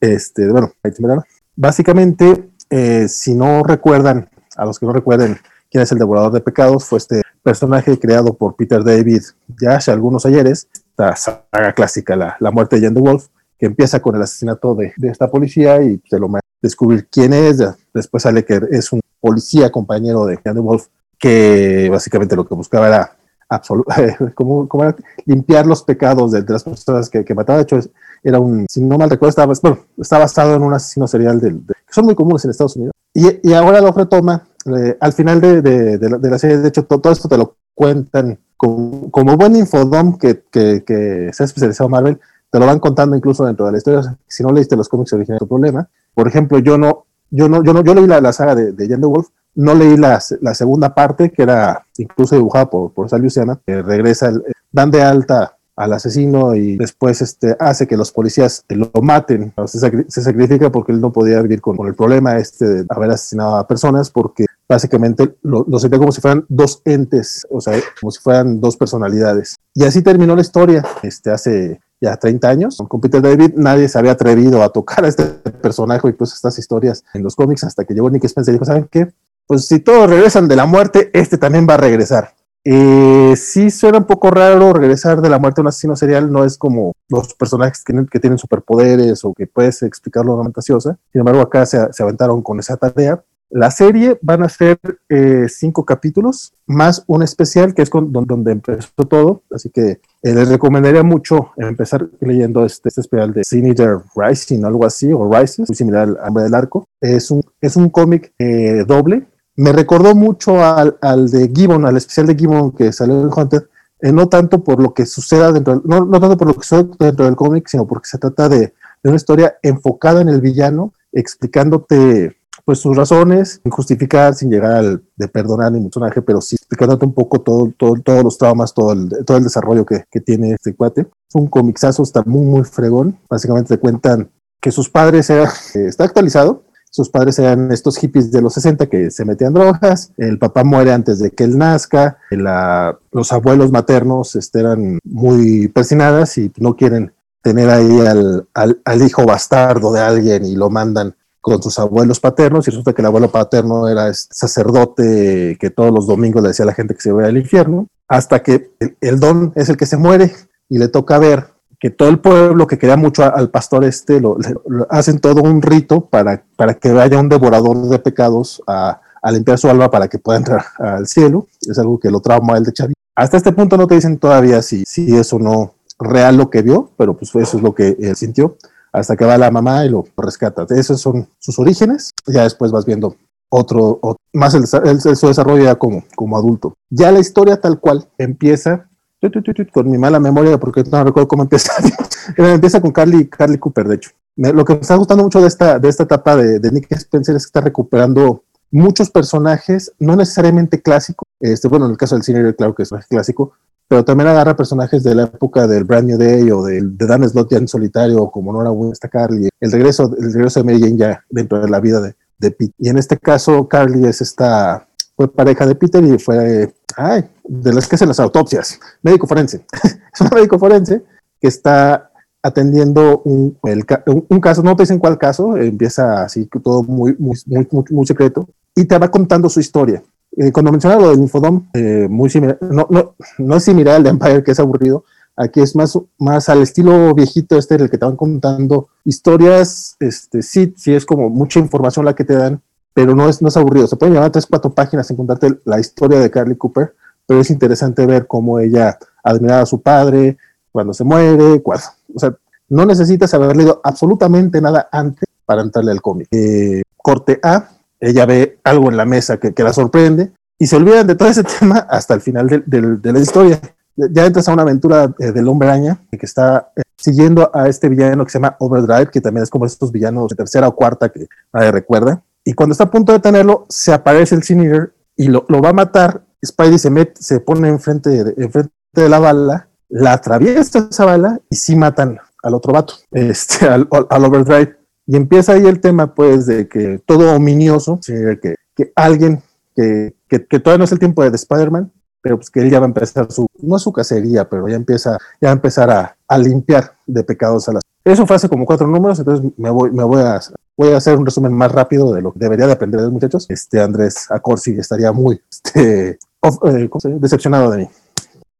El, el segundo número, bueno, eh, mata Overdrive, y la, la, página final es cuando está Carly en, en la mesa de, de la, del forense con, con, este vato, despertándose vivo sin ninguna herida de bala. Entonces es donde te dices, chan, chan, chan, pues ¿qué pasó aquí? Pues lo que pasa es que este, este Sinidero lo que hace es matar, matar villanos, de hecho se queda con, lo, se queda con los poderes de, de ellos, les quita los poderes completamente, este, y aparte lo, los hace dóciles, como que les quita una parte de su alma, la que los hacía, que los, los sea malvados. En el segundo número se enfrenta a la Legión Letal, lo cual a mí me, pudo encantar porque son esos personajes que ya casi un vez, como el Conde Nefaria, Werewolf, la Gárgola Gris y el Láser Viviente, pues está muy padre ver un, un, un momento del hombre allá peleando contra estos villanos clásicos eh, de los que, pues sí, de los clases Z. De hecho, justamente como ves estos personajes, de repente es un rollo así de, ¿sabes? Estos los van a matar aquí sin, sin, ningún, sin ningún miramiento.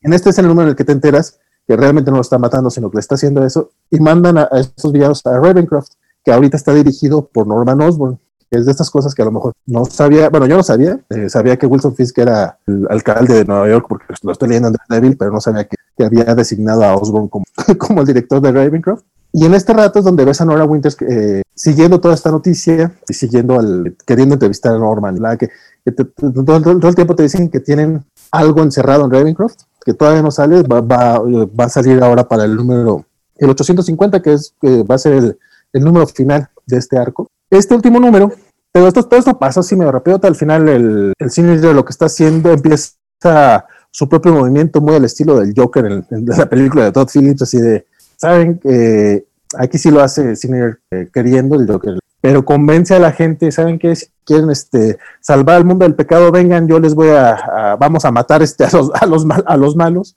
Entonces tienes a todo Nueva York, toda la raza de Nueva York con, con la máscara del Sinner este, matando gente nada más porque pues, eran distintos a ellos o porque no querían siquiera, si no querían, creen que eran malos o, hasta aprovechando venganzas y tonterías por el estilo. Finalmente van a atacar a, Norman Osborn, que es como el, el, pecador, el más grande pecador que existe. Se, se lo llevan a, lleva, lleva toda la, a la chusma iracunda a Ravencroft y Spider-Man tiene que decidir si lo salva o no lo salva. Este último número justamente trata sobre eso, eh, muy al estilo de, eh, es una referencia que te, esta novia que te dice en el mismo cómic, muy al fantasmas del pasado, presente y futuro, las navidades pasadas, eh, tiene una plática con Miles Morales, con Spider-Man y con esta Julia Carpenter, se llama Julia Carpenter, bueno, con la Spider-Woman que ahora es Madame Web, este, porque no sabe qué es lo que tiene que hacer, o sea, si es que, es que si, si, si dejo que, que lo ataquen y que le quiten todo lo que es malvado, pues me estaría haciendo un favor, pero me parece que, me parece que es este, pues no es ético, es, es este Peter teniendo sus, sus problemas, eh, sus dilemas morales, como siempre. De hecho, hasta Julia llega un momento que le dice, no, seguramente ahorita tus monólogos internos han de ser este, la locura, han de estar muy buenos. Total, al final, Peter, siendo Peter, decide que vaya a rescatar a Norman y chan, chan, chan, el cliffhanger final es que se reúnen Miles, Gwen, Julia, junto con Jessica Drew, con esta María Anya, Anya Corazón. Este, bueno, todo, todas las Spider-Persons se juntan este, diciendo que, bueno, pues ya Peter ya tomó su decisión. Ellos tenían como misión que sí dejaran que Norman es, dejara de ser malvado. Y si no, pues él ya tomó su decisión. Eh, nos toca a nosotros este, detener al hombre araña. En eso queda este número. Nuevamente, pues como suelo ser, yo a lo mejor no, no, no se las platico tan chido como, como fue. La verdad, para mí fue una lectura muy, muy entretenida no es que ofrezca mucho, a lo mejor a Armando podría no gustarle tanto por justamente por esto, por un, como de repente unos greatest hits, greatest hits pues, Nick Spencer recordando cosas y metiéndote referencias. Sin embargo, creo que está muy bien escrito. El dibujo corre a cargo de Mark Bagley y de Marcelo Ferreira, algo así. Este, dos dibujantes muy, muy distintos entre sí. De Marcelo me recordó un poquito más, este, o sea, su estilo estaría perfecto para el Daredevil de, de Chip Dash que ahorita. Un estilo mucho más sobrio, un poquito más realista. Incluso hay uno, unas viñetas de Norman Osborn, obviamente sin máscara del duende. Nunca sale el duende verde, sale Norman siempre. Pero creo que es la primera vez que veo un Norman con cara de duende. O sea, este sí le creería de que nomás se maquilló y así salió. Eh, Mark Bagley creo que está haciendo un muy, muy buen trabajo con él siempre es como un volado, lo vimos en Life Story, el primer número fue muy bueno y de repente flaqueaba mucho. Aquí yo creo que tuvo tiempo para trabajar los números muy, muy buenos, sobre todo el, primer, capítulo le tocó a él y el cuarto. Y pues a grandes rasgos, digo, ya, ya me aventé todo un choro como de cinco minutos, disculpen a los que me estaban estudiando, este, me, me, pareció bastante eh, divertida, detenida y muy buena lectura. pues, aparte me preparó para el 850, que va a ser como, pues va a ser un número especial y no sé qué vayan a ofrecernos. El, pero hasta ahorita no se ve, sí se ve que el cine es como un personaje más, más poderoso, sí tiene su, de entrada, ah, me faltó mencionar, cuando le quita los poderes a los villanos, él absorbe esos poderes, entonces de repente ya este, puede convertir a las personas en piedra y cosas por el estilo, está, está padre, sí le quita bueno, sí traiciona bastante la esencia del, personaje original con Peter David, pero pues, se me hizo padre esta, esta nueva versión, por eso mencionaba que era un poco un fanfiction, pero por lo menos a mí se me hizo entretenido y divertido. Creo que nunca te había escuchado hablar tanto es que fueron cinco en un programa. Seguidito tal vez no. Pero, pues, yo, ya, me doy de santo que, que, leyó cómics, mano. Eso ya es ganancia. Sí, sí, sí, sí. no, era crítica, ciertamente. Wow, ok, muy bien.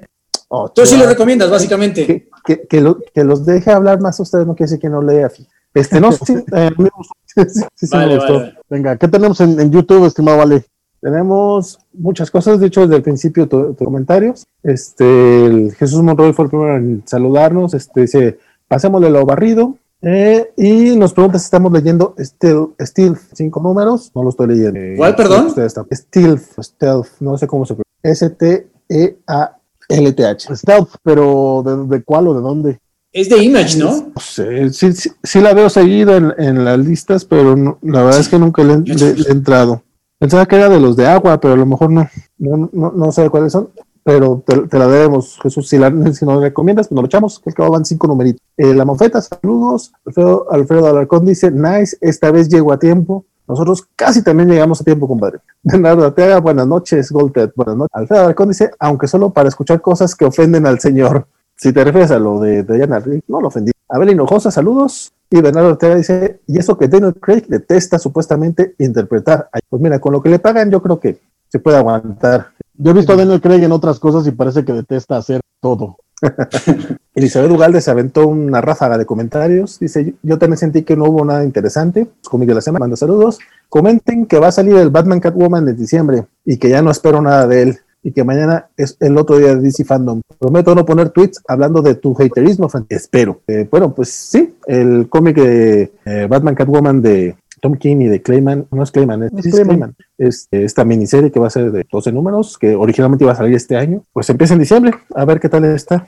Es que yo creo que la reacción de, de, es igual que la de todos, ¿no? O sea, uno diría Batman, Tom King, pues I'm there, pero la verdad ahorita es como que la serie que menos espero, por supuesto, la voy a acabar leyendo, si quiere para venir a platicar de ella, pero la verdad no espero nada y espero que eso me sirva. La verdad, quedé con mal sabor de boca con este, este, este cosa que pasa con Batman. Sí, no, con Sirio Vane ahí perdimos todo el interés, yo creo. Este, y en efecto, el DC Fandom es este sábado 12 de septiembre.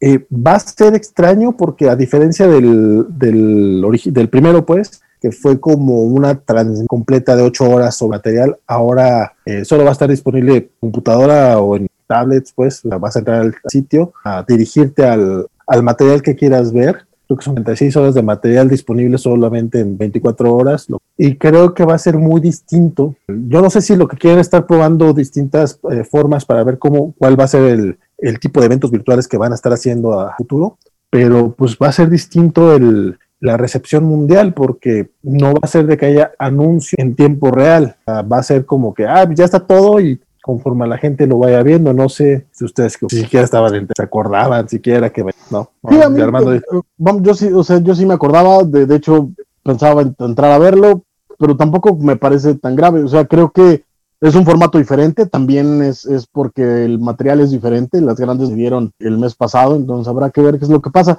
Y creo que el ruido en redes, pues mira, veremos qué es lo que pasa. O sea, al final del día, como dices, están experimentando, experimentando con formatos. A ver qué pasa. Es, este, bueno, eh, Jesús Monroy dice, ocurren más cosas en Cuatro Fantásticos que en Vengadores. Saludos a los tres. ¿Ya vieron el tráiler de Dune? ¿Lo checaron ustedes? Sí, sí. No, no quedé muy impresionado, la verdad, pero yo le tengo toda la fe del mundo a Villeneuve. Entonces espero una muy buena película, pero este tráiler, la verdad, parece Young Adult Fiction, siente el Chosen One, por supuesto, parte de Dune sí es de eso, pero o sea, no sé, el hecho que le dan tanto énfasis a Timo Chalamet, perdón, y el mismo énfasis al personaje de Chani, que bueno, ya son ñoñerías del de, libro, pero no sé, no, no me convenció mucho el, el libro, eh, perdón, el teaser, el trailer, perdón, pero yo sí lo espero con muchas ansias cuando llegue, yo le tengo toda la fe del mundo a Villeneuve, estoy seguro que va a ser una gran película, pero el trailer no me impresionó, aunque sí he visto que mucha gente sí le gustó, entonces bueno, seguramente estoy en la minoría, qué bueno. De los programas semanales El Mundo Geek, sin duda alguna, y ya libres de Empire. Eh, Gracias por las flores, Humberto, pero todavía tuvimos esta noche, está trabando, ahora sí, por fin. Ah, es probable, me salió que mi conexión estaba inestable. ¿Ya estoy o no estoy? Este, te escuchas, pero no te ves. Bueno, yo te escucho, pero se trabó la imagen, ya, ya regresaste. Ah, mira, con, con que me escuche, eso es lo importante. Dice Bernardo, el Ampera no estuvo tan mal. Lo que pasa es que el epílogo, el, el epílogo de algo tan, tan malo y creo que lo, lo afecta, el, es, es, el epílogo de algo muy malo y creo que lo afecta por osmosis. Creo que todo el evento pudo haber sido tres números, incluyendo esto. ¿Crees que todo el evento pudo haber sido dos números, tres números y estos son dos? Pues tampoco es que haya estado muy bueno. y dice Elizabeth que hoy odia a Bernardo un poquito nomás. Israel Capetillo, hola Cobachos, no he leído el final de Empire, pero bueno, ya me chuté los spoilers. a mí el evento me pareció entretenido, pero nada más, totalmente irrelevante. Te hicimos un favor, mano. Te hicimos un favor, de verdad, créenos. Y bueno, spoileamos lo que pasó en el Aftermath. De hecho, creo que no spoileamos el evento en sí. Pues que, más que nada porque no hay mucho que spoilear, vaya. Ganan los Vengadores. Sí, no, no. de hecho, Israel nos manda varios comentarios. Dice, wow, el joven Armando hoy viene deschongado. No sé en qué momento lo dijo. Eh, dice, cierto, ya me bajé el Excalibur, yo me bajé de Excalibur en el número 8, de Marauders en el 7 y X-Force medio me anda perdiendo. Este último es todavía de mis favoritos, pero espero que no baje el ritmo. Por cierto, Marauders o X-Force? X-Force. Ah. Él se bajó de Marauders en el 7 y dice, por cierto, que la portada de Marauders eh, 12 Kitty Pryde me recuerda a Amanda Miguel. Te disculpa porque le brotó su señora interior. Sí, un poquito. Antonio Aragón dice: Saludos, cobachos. Coincido con Armando. Marauders es muy aburrido y los títulos X que tanto prometían han venido a menos feo. Pues es que no todos los puede escribir Hickman. Eh, Alfredo Rocha, buenas noches. Existe una portada alternativa de Ultraman. En su hombro está Spider-Man. Nada que ver, ¿verdad? Eh, son las portadas bonitas, ¿no? La ilustración, a fin de cuentas, para eso son las portadas variantes. Este, Israel Capetillo dice que el arte de Bagley en Amazing Spider-Man sigue encantándole. Yo no sabía que estaba Bagley en Spider-Man, no sabía que iba a regresar. Eh, Bruno B dice: Hola, ¿podrían decir que ¿Qué tanto vale la pena comprar la colección Salvat Televisa? Número de tomos, precio, títulos que incluye y probables errores de traducción. Este, bueno, ya hablamos un poco de la colección Salvat hace un par de semanas, Francisco y yo. Eh, toda la información al respecto la puedes en la covacha, le buscas Salvat, ahí está desglosado todos los títulos, este, los precios. Tengo que actualizarlo nada más porque el precio originalmente a partir del tomo 3 iba a ser de 280 y lo subieron a 300 pesos. Ay, pero pues, eh, sí, ya fue así como, o sea, sí ya sabíamos que podían aumentarle la, el precio, pero, pero hombre, de menos espérate que salga el precio que dijiste, aunque sea un tomo. No, y sobre todo que a partir del 6 ya son semanales. Entonces, Parece que se van a mantener quincenales. Pues, pero entre, lo que... y yo, de hecho, me metí en la página, no del, bueno, no solo de la Covach, sino también en Wikipedia para checar los que había sacado originalmente Salvat.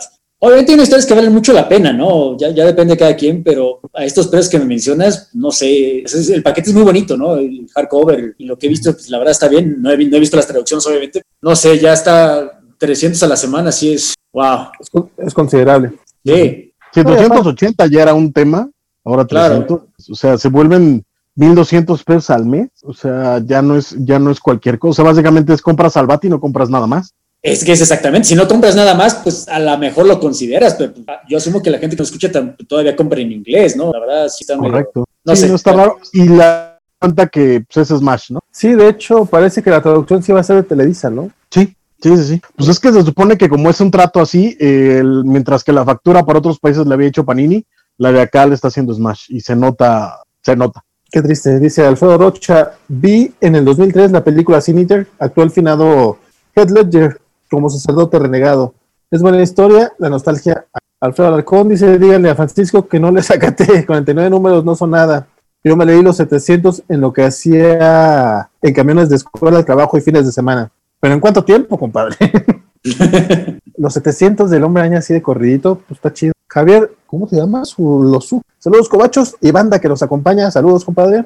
Y dice Elizabeth que qué triste, jaja, y, pero que también leerá Batman Catwoman. Y son los comentarios hasta ahorita. Podemos entrarle ya a DC Comics. ¿Qué leyeron? Bueno, en ah. mi caso no es DC Comics, es DC Comic. Yo la verdad solo encontré uno y eso lo leí porque pues, no había otra cosa que hacer. Normalmente ese número que yo habría evitado pero en cierta forma, qué bueno que no lo hice, porque estoy hablando del especial de Death Metal de esta semana. Bueno, salió el Metal 4, salió el Death Metal Trinity Crisis número 1, títulos rimbombantes. Que es curioso, ¿no? Porque, o sea, parecería que es un tie-in, uno de esos one-shots nada más para acompañar la historia principal, pero caramba, la gente que empieza a leer el Metal 4 de la próxima semana, que se haya saltado este número porque está intentando evitar los times y solo lea la, la miniserie principal, como habría sido mi caso de no sé por qué, pues pasa mucho en este cómic que sí va a ser relevante para la historia. Nada bueno, pero pasan cosas que si uno llega del número 3 al número 4 la próxima semana, van a decir, caray, yo dejé a la Trinidad, a Superman, Batman y Wonder Woman en este punto y de repente ya están en otro punto completamente. Recordarás que el número de la semana pasada termina con que ya Wonder Woman explica su plan y libera a los superhéroes de Apocalypse y da las misiones y la Trinidad va al Castle Bat, literalmente al, donde está el Batman Who Loves, a hacer este asunto. E, eso ocurre aquí, no en el Metal 4 la próxima semana. Entonces, no sé, este en cierta forma es como Metal 3.5, en el sentido, sí es importante. Ahora, vale la pena leerlo. En mi opinión, de nuevo, no quiero ser gente, pero no vale la pena aún tomándolo como que es Snyder troleándonos, que se me haría algo simpático, no sé, pasan varias cosas, pero ninguna. Vaya, entran finalmente a casa, va a pasar la rápida, encuentran a Barbatos, que bueno, si no leyeron Metal, pues no, ni van a saber quién es este dios que está encadenado, y la rápido. Antes de llegar donde quieren llegar, los mandan a distintos puntos de crisis anteriores. A uno lo mandan a la Final Crisis, a otro lo mandan a Infinite Crisis y a otro a la crisis original. Y lo que dice Wonder Woman es que no importa, porque esas son peleas, que terribles peleas, pero nosotros triunfamos. Últimamente vamos a regresar puntos a nuestros puntos más altos de nuestra historia. Pero, ah, pequeño problema, nos está mandando a crisis donde no pasó, no pasó lo que pasó en nuestro universo, aunque suene tonto. Entonces, como que a todo el mundo le cae de sorpresa, ¿no? Básicamente, el número acaba, de hecho, con que Wonder Woman cae en el universo de Infinite Crisis, pero se está enfrentando a Super Bowl, a Super Bowl Prime. Entonces te das cuenta que aquí ya no es como pasó en nuestro universo. Entonces todo el mundo está en problema y acaba en cliffhanger. De nuevo, mi punto es, la gente que empieza a leer Metal 4 próxima semana, que es lo que yo habría hecho. Yo me habría saltado este. A ver, problema con criticando de, de, Empire, ¿no? Están pasando cosas importantes, no en la miniserie principal, y este es el caso aquí, ¿no? Eh, en específico, el John de Snyder, pues es típico Snyder, ¿no? O sea, no, no te voy a decir, si no te gusta Snyder, pues no, aquí no, no te va a gustar, ¿no? Y si por alguna razón te sigue gustando lo que está haciendo en, este, en esta serie, pues te puede seguir entreteniendo, aunque no sé. El dibujo se encarga Francis eh, Manapul, no es Capullo, entonces a mí me gusta Manapul, creo que es un buen trabajo. No me voló la cabeza, porque la Manapul nunca me ha volado la cabeza, pero creo que es un buen trabajo, si a ustedes les gustó. Tengo, tengo problemas diciendo que no lo compro, porque de nuevo, no es bueno, pero si por alguna razón están involucrados, quieren acabar de leer el evento, pues sí tienen que comprar este número. O sea, a diferencia de los otros one shots que habíamos visto las semanas pasadas, que son pequeñas historias, algunas buenas, algunas no tan buenas. Si te las saltas, no pasa nada, puedes leer el evento principal, pero aquí sí me parece que sí tienes que leer este, para bien o para mal, si estás leyendo el evento de meta. Sí, no, de hecho, yo no, no, no sé por qué no entró dentro de la numeración normal, quizá porque no lo dibujó el Capulo, pero eh, en efecto, o sea, a mí, a mí no se me hizo tie-in, a mí se me hace que es, como dijiste, el 3.5 nada más porque no le pusieron el 4. Sí, exacto. Una revelada tontería. Y otra tontería, así como pasó con Marauders, que te ponen en, lo que dices que te ponen este, la viñeta final en la portada. Pues acá similar, ¿no? Porque es como el momento final es, ah, Super Bowl Prime. Pues sí, viene en la portada, lo estás esperando todo el punto cómic. Este, a mí, no sé si es porque no andaba tan de malas o, o porque ya hace rato que hice las paces con el hecho de que es nada más troleo de Snyder y dije, bueno, no me molestó el cómic. Ya todas estas versiones de Batman cada vez más ridículas. Este, ahora que ahora Martha Wayne es un Batman también. Es así como. Ah, no, y estás de acuerdo que ese Batman que es Martha Wayne es el menos malo de los que aparecen aquí. Son Batman basados en no sé qué diablos. Hay uno que creo que es, bueno, le pusieron Ark y es todos los villanos de Arkham juntos. Ok, tiene cierto chiste, pero si acaso algunas de las ideas de fanfiction de los primeros números de eran como simpáticas de alguna manera, aquí ya se le acabó la imaginación, ¿no? O sea, estos Batman son, o sea, tienes que pensar para ver, ¿es qué? ¿Se llama por qué? Y la verdad, o sea, el de Marta le vi cierto sentido, pero las... Pero todos tienen nombre y todos tienen background, todos tienen su historia, ¿no? Tal este Cool, que era como que la hija de, de una Wonder Woman y Batman de otra tierra, una cosa, pues tú me entrenaste bien, ok, va. Este, pero te digo, no, no me molestó incluso eh, también ese rollo de que en, en, en, este grupo fuerte de repente te manden al Jonah Hex zombie o no sé quién sea, esta Harley también toda rarilla y suave. Como me, me latió que lo pusieran como, ah, es que somos los, los que somos expendables, ¿no? los desechables. Y aún así, dentro de toda la ridiculez de Snyder y, to y todo eso, le dedica un pequeño momento a construir este, la pequeña relación de Harley con Jonah Hex para cuando matan a, a Jonah, que, que Jonah está en aquí, este, Deadman Walking, o sea, ya sabes que lo van a matar, este, y aún así dices, ah, mira, qué o sea, perdió a su amiguito, está, vamos, pues lo que tú dices, no es que sea tan malo considerando lo que estamos leyendo, como que ya estás en el tono de, esta historia, y en ese tono, en ese nivel, no es tan malo, o sea, eh, a mí de todas maneras no me gustó porque pues, no, realmente no me está gustando nada de, de Dark Metal, este, pero sí creo que no, no, no le tiraría tanto hate como a otras cosas. El pero ahorita viene Francisco a hacerlo. Eh, eh, por, es lo bueno, por eso lo dejamos al final para que, para que se luzca. Eh, también, ese rollo de que, de que le hable, eh, hablen de los eventos con el nombre del evento también ya me, me, me caía gordo cuando lo hacía Bendis, que, que, se refería a House of M como House of M. Aquí que estos se estén refiriendo como a la crisis. ¿Por qué le llamas crisis final a esa chingada si tuviste otros, otras crisis después? No tiene sentido que tú le llames crisis final. Pero bueno, este, eh, también me, es, ese rollo de que se sorprendan porque llegan a, a, crisis de otros universos. Pues de qué se trata este estúpido cómic de multiversos? ¿Por qué esperabas que ibas a llegar a la crisis que tú conocías? Fuera de eso. fuera de esos detalles. Fuera de esos detalles babosones. Eh, está bien, supongo. Supongo. Francisco. Sí, o sea, fuera de que es una porquería, pues mira, no está tan porqué, ¿no? Exacto. a grandes rasgos. Eh, sí, no, pues, con, coincido en básicamente todo. Eh, sí, de esta cosa no me está gustando para nada.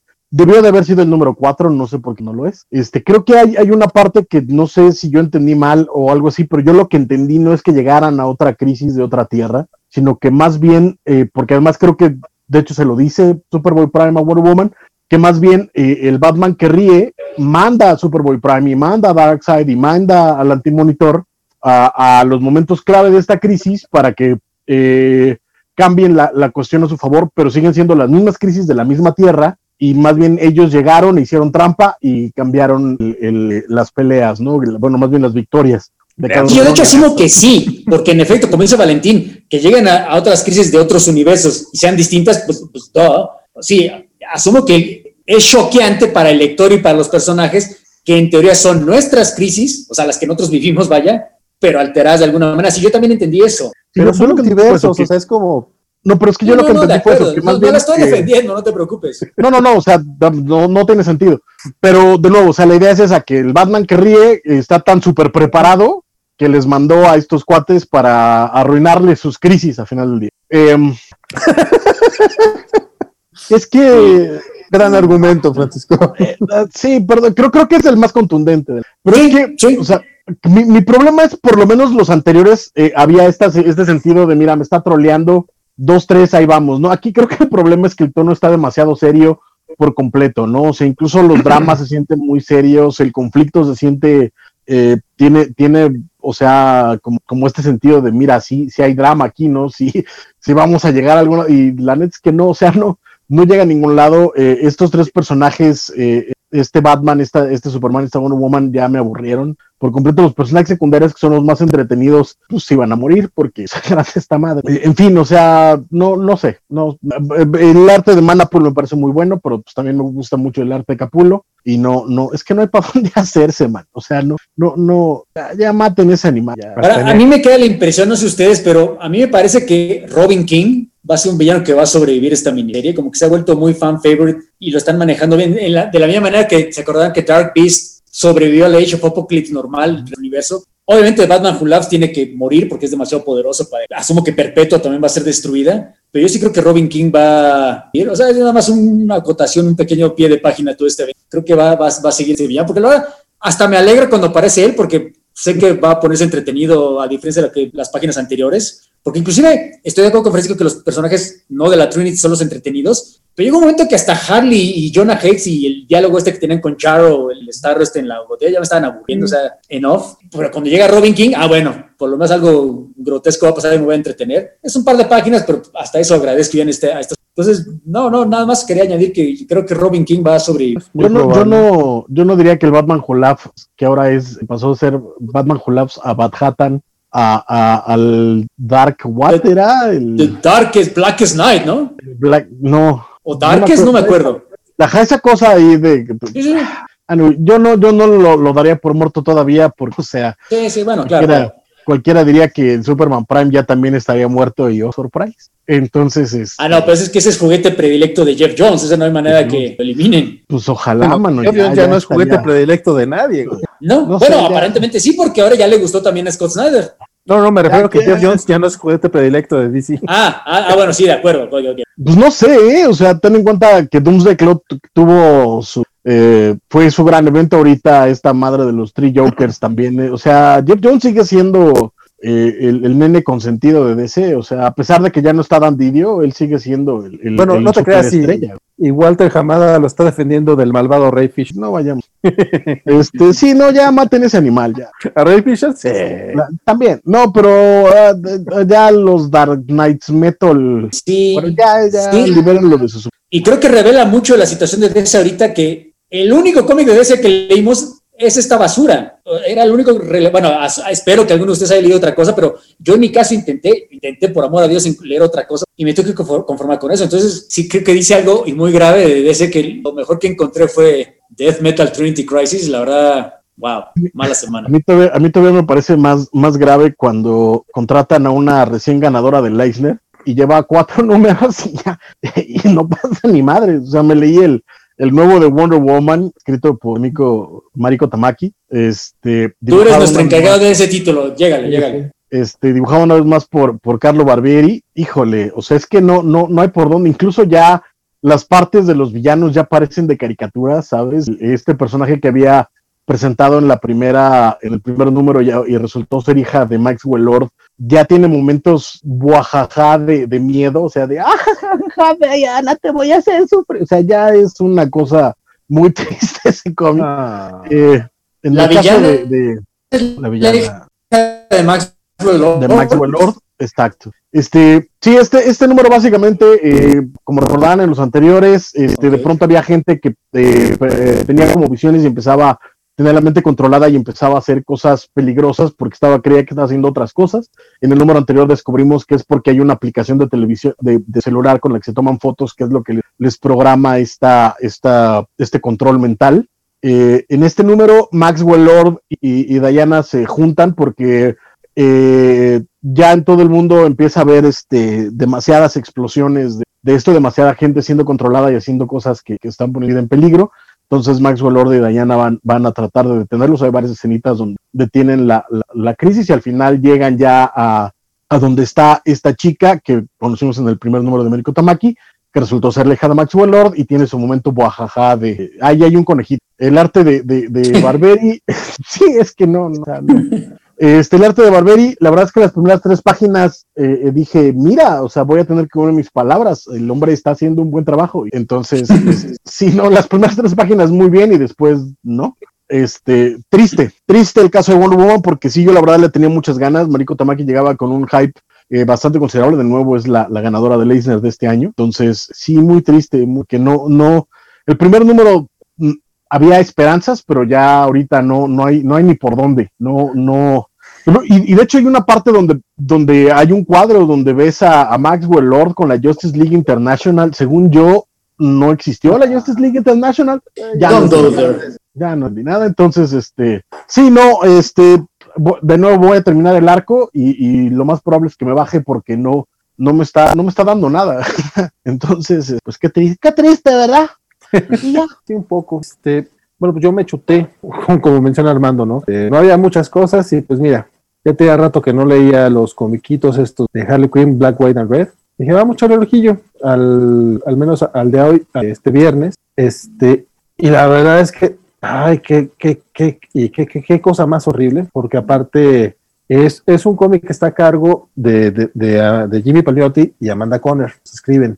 La verdad es que pues, yo no, no soy fan de, de, de esa Harley. Y Hugo Chad Harding, que era el equipo creativo pues, de la Harley de hace un par de años, los que, los que se quedaron al Red Tool y todo esto. Y es básicamente Harley decidiendo que ya va a ser superhéroe y que va a tener su equipo de superhéroes, que son Harley Quinn and the Annihilators. Entonces este es un número en el que básicamente se ponen a diseñar los trajes de los superhéroes y cómo lo van a hacer, porque ella decide que pues, hacer el bien le, le, parece que le hace ser feliz, entonces es lo que va a hacer. No sé, o sea, puedo entender a una Harley antihéroe, puedo entender que quieran y algunas versiones. Me agrada la versión del White Knight, es villana, pero esta Harley no me gusta. Aparte, creo que es el de todos estos comiquitos, creo que es el que menos ha sabido utilizar el concepto de Black White Red. O sea, realmente era un cómic que tenían ahí de, de Harley que probablemente iba a ser un backup o algo por el estilo. Y nada más le quitaron los colores menos el rojo y ya. O sea, no, no que el elemento gráfico que, que, no, que, no, que, en otros, que, no, que, no, que en otros capítulos ha servido,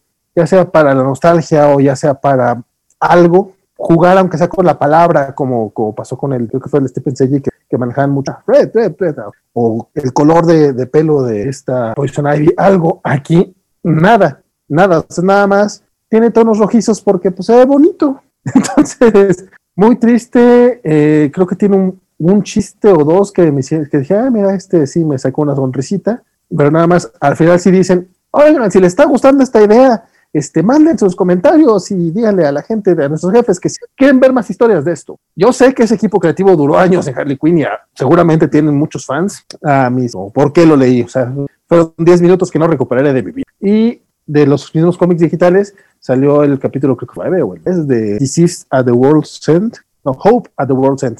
Esto, estos cómics que de inicio eran como autoconclusivos ya han ido formando una gran trama. Este, es un poco anticlimático el asunto porque eh, pues ya sabemos en qué va a terminar todo este cotorreo. O sea, aparece Superman liderando una, una junta general de cómo van a atacar a estos no zombies. Este, y, y aunque las interacciones están padres, tienen un momento muy gracioso en el eh, se están besuqueando Lois y Clark. Bueno, no están besuqueando, ellos son ñoños, entonces están besando de manera muy bonita y muy amorosa.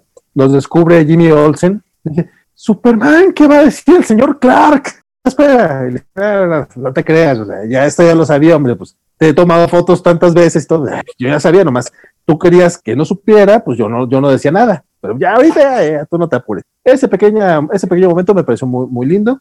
Este, y por ahí también una viñeta que rescaté de Lloyd diciéndole que a Clark que, que una persona cobarde es la que no pide ayuda, que se necesita valor para poderle pedir al mundo, bla, bla, bla. Una así medio cursi, pero bonito, muy en el tono Superman que me gusta. Este, pero fuera de ahí, pues es nada más un capítulo intermedio rumbo a lo que va a pasar, que ya sabemos que es lo que pasa, que es Superman en el Sol. Entonces, no está mal, pero pues es, es, ya sabemos en qué termina. Y ahora sí, soy yo, fue todo lo que yo leí de DC. ¿Hay algún comentario? Fíjate, perdón, nada más rápido. Mencionaba Elizabeth que eh, eh, comentáramos el anuncio de Batman Catwoman de Tom King, pero también esta semana anunciaron el Batman Black and White, que regresa a la serie de Batman Black and White. Eh, que pues bueno, lamentablemente la solución de DC siempre será más Batman para todo, pero tomando en cuenta lo que pasó en, la, en las anteriores colecciones de Batman Black and White y la cantidad de historias que nos daban, creo que a mí por lo menos me emociona un poquito más el regreso de Batman Black and White que el Batman Catwoman, entonces eh, habrá que ver quiénes son los equipos creativos, qué es lo que nos entregan, pero por lo menos tendremos una posibilidad más de, de buenas historias, interesantes historias con, con, Batman, que pues lamentablemente, aunque hay muchas, no, no son las mejores. ¿Va a ser miniserie? Eh, sí, sí, ahorita te investigo bien, pero sí, de hecho ya... ya Porque yo me perdí el anuncio, me estoy enterando de esto. Sí, sí, regresa ya. Y pues semana también, digo, cuando anunciaron lo de Batman Catwoman, eh, salió también el, el que por cierto, ese, ese deluxe, como, ese ómnibus, perdón, cómo ha subido de precio. Recordarán cuando le recomendamos que estaba en 700 pesos, barato para cualquier ómnibus, ahorita está caro para cualquier, ya está en 2400. La, última vez que lo vi en, en, Amazon ya estaba completamente, es bellísimo, claro que vale la pena, pero 2400. También ahorita eh, mucho el problema es, no sé qué le pasó a Amazon este año en particular, que de pronto ya el grueso de los cómics están casi a precio de portada, lo más que te dan es un 10% del precio de portada, y eso en particularmente en casos de Omnibus o de Absolutes o cosas por el estilo que son eh, precios de 100 o 125 dólares, y si lastima el bolsillo. La ventaja que tenías antes es que esos ómnibus costaban 100 dólares, aquí te los daban en muchos pesos eh, Sí, por sí, muy sí. caros y a veces en menos. En cambio ahorita no, ahorita ya el grueso están a precio de portada y es Pero ya ves que Valentín consiguió el Absolute de, de Green Arrow en menos de 800 Nada. pesos, no sé cómo. regalado. 760. Mira, yo ese, te- ese auto tenía como dos, tres años en mi carrito. Lo agarré cuando estaba con 1700, es- últimamente estaba en 2200. Bueno, noche antes de, irme a jetear, siempre checas tu carrito de Amazon y si no lo hacen, deberían de hacerlo. lo vi en 380, lo compré y como siempre soy morboso, volví a entrar a ver cuánto había subido y no lo vi más barato, lo vi en 760. Cancelé otro pedido, compré el barato y mira, ya me llegó y soy muy feliz. Aparte de estos absolutos de 15 números, está, está genial. Pero bueno, este, la, la nota rápida de Black and White para, para que esté completa, para que no digan que no les pasamos bien el chisme.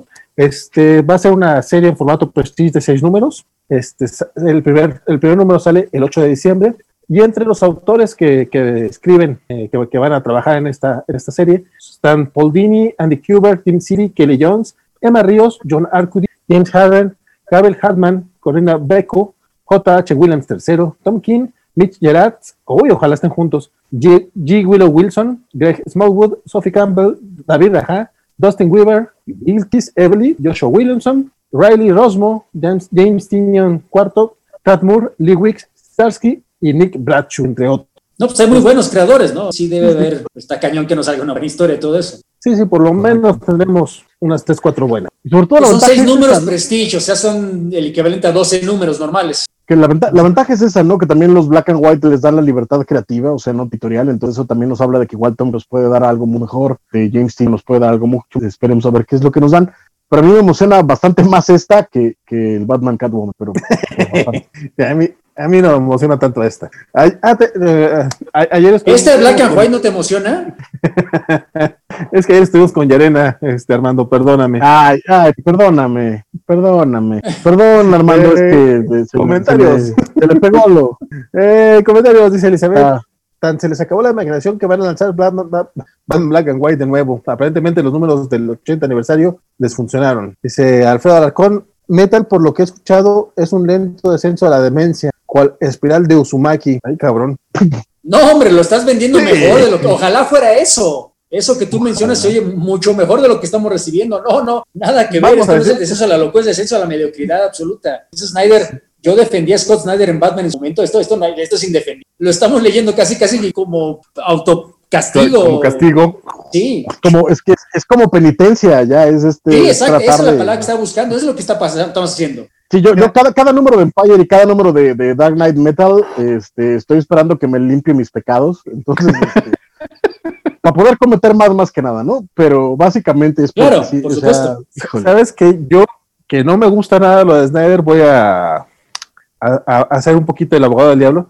La defiendo un poquito más que Metal, porque aunque es igual de mala, por lo menos te puedes reír de lo Es que pinche Empire era aburrida. Acá es como, mira, otra pendejada.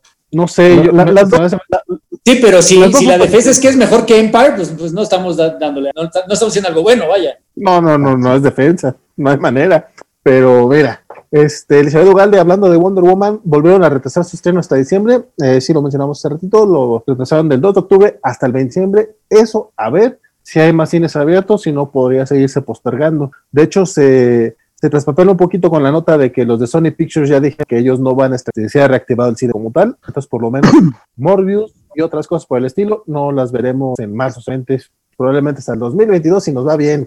Y Elizabeth dice seis números en formato, pero, ah, sí, mira, este, Elizabeth nos hizo el favor de ponernos acá también los autores, no los había leído hasta ahorita, y también a ella le emociona más el black and white, pero ayer comentaba que, ayer comentaba ella que espera que no haya tanta paja como los números del 80 aniversario. Y, pues, se ven mejores equipos creativos aquí, ya veremos. Eh, Pedro Antonio Jiménez, este, ¿qué, les pare- ¿qué les pareció el anuncio de DC Generation Shattered, el one shot que trae de vuelta al Batman de Bob Kane? Ah, cabrón, ese, e- ese anuncio no lo vi. Eh, generaci- generación, ¿ustedes lo vieron? ¿Supieron algo? No, no, no, no. Suena parecía lo que hacía John Byrne hace 20 años, ¿se acuerdan en Generations? Generations, que el Generations va a venir el, el Generations Deluxe eh, para el próximo año, para que estén atentos. No me digas, Es ¿qué va a incluir la primera miniserie o las primeras dos La- miniseries? creo que las dos, creo que las dos. Son dos ¿Por o tres. incluye la tercera? Creo, es que creo que van a ser las tres, pero viene en, en formato deluxe, entonces vale la Bueno, lo pena. ves la tercera, te acordarás que esa no es de cuatro números, cuatro double bull size. Esa sí era de casi casi, no sé si esa quepa. Yo Igual, preferiría pues, que no es viniera la tercera, pero bueno, si viene, pues es lo de menos. Me gustaría tener. Este es tamaño. Ah, deluxe. Dijiste, ok, ok. Es deluxe, o sea, es como los, los ómnibus, pero Sí, sí, sí, pasaduras. sí. Muy bonito. muy- Sí, sí, sí. Este- Muy buen material, ¿eh? Del último bueno que hizo Bern en, en Superhéroes de Niño. La, La primera, ¿no? La, Correcto. primera. La, la segunda me sigue gustando, ¿eh? Sobre todo si la, luego leíste la tercera, que espanto. No, no, la tercera está horrible. Sí, no, espantosa. Este- Porque de hecho abandona el concepto que él mismo había impuesto de que siendo el tiempo real, de- se me hacía algo muy bonito, la verdad, muy buen homenaje, muy buen tributo, que en la segunda todo lo mantiene. Puedes argumentar que es innecesaria, ¿no? Pero a mí la segunda me gustó todavía, creo que complementa bien a la primera, de la misma manera que ese famoso crossover de Batman con Captain America de mediados de los noventas también complementa el universo. De hecho, estaría padre que lo incluyeran, no creo porque por la licencia de Marvel, pero estaría padre que viniera en este deluxe, mientras que la tercera miniserie, sí, si la pueden evitar, puta, por favor. Pues sí, las primeras son muy buenas.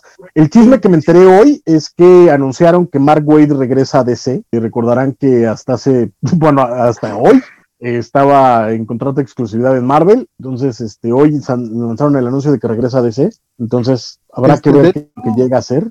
¿Mande? Ya, ya se había anunciado él como invitado para DC Fandom, entonces ya se sospechaba. Entonces, seguramente mañana anuncian que, en qué va a trabajar. A ver. Sería interesante ver en qué va a trabajar, porque obviamente los títulos de Superman, que estaría bien, pues no, porque los Ah, Pero pero, ya se va. Bendis se va en diciembre. Mark Wade Superman. I'm there.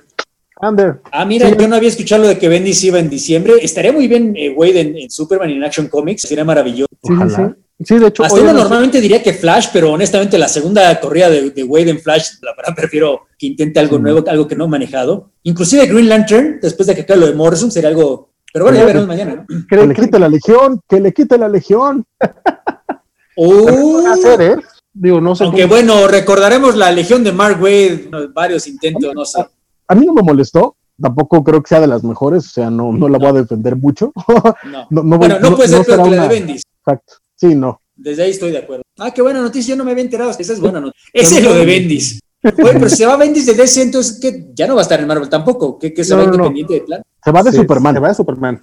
Ah, de acuerdo. Ok, ok, ok. Ahora que Ah, caray, entonces, ¿qué va a tomar ahora? ya veremos. Eso también es una noticia importante. No para bien, necesariamente, ¿no? A ver. Sí, fíjate, fíjate que, pues, si le, si le dan algo mismo de Es que yo, yo, yo no creo tanto que se lo den como que es lo que él vaya a pedir. O sea, tengamos en cuenta que él, él levantó la mano y dijo, quiero Superman, y le dieron Superman. Él levantó la mano y dijo, quiero John Justice, y le dieron John Justice. Él levantó la mano y dijo, quiero la Legión, y le dieron la Legión.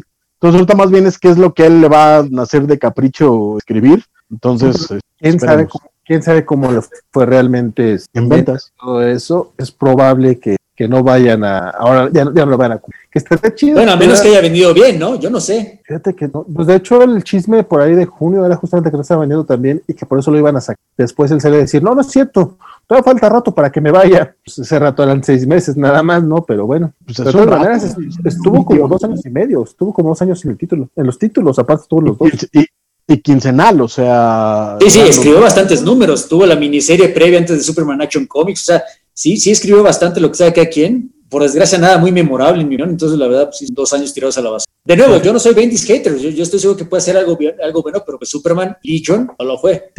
Ojalá, ojalá que si a Mark Wade le den a Superman, creo que él, podría hacer algo bueno. Eh, dice Antonio Aragón, "Me- Metal es como un chiste contado 100 veces. Al principio es gracioso y Alfredo Alarcón, pues qué peor castigo que destruir tu cerebro número a número, neurona a neurona. Lo hacemos por ustedes, Exacto. para que no sufran ustedes lo que nosotros sí. Hasta, hasta nos debería pagar a alguien, ¿están de acuerdo? Es ¿Cómo no correcto, aprécienos, aprécienos. eh. Manden la pizza, Ahí- aunque ahí- carajo. Ahí, ahí, ahí en, en- en donde están ustedes escribiendo, en la parte de abajo, hay un simbolito de pesos que se llama Super Chat. En ese Super Chat ustedes pueden decir, ah, mira, te voy a mandar este dinerito. Háganlo. Se llama Háganlo, Uber Eats, me pueden mandar una pizza, les mando la dirección, caramba. Ah, Manden algo. sí, sí, sí. me urge un McTrio, chavos, me urge. Pero no, lle- sí, sí, sí llegan a tu casa, no llegan, ¿no? Eh, mira, si contratan un Uber, o sea, si me lo me contratan un Uber, me lo mandan, No he entendido eso. ¿Por qué no llega el McDonald's a tu casa? ¿Cómo no va a llegar? porque, porque no hay uno cerca. O sea, vivo, vivo en una zona, en un territorio McDonald's apache. free. Hasta donde yo vivo llega McDonald's, fíjate. Sí. Pues porque Durango es chiquitito, carnal. O sea, Pero que hay un McDonald's. McDonald's va a llegar a tu casa, güey. O sea, ¿estás de acuerdo? O Pero hay McDonald's.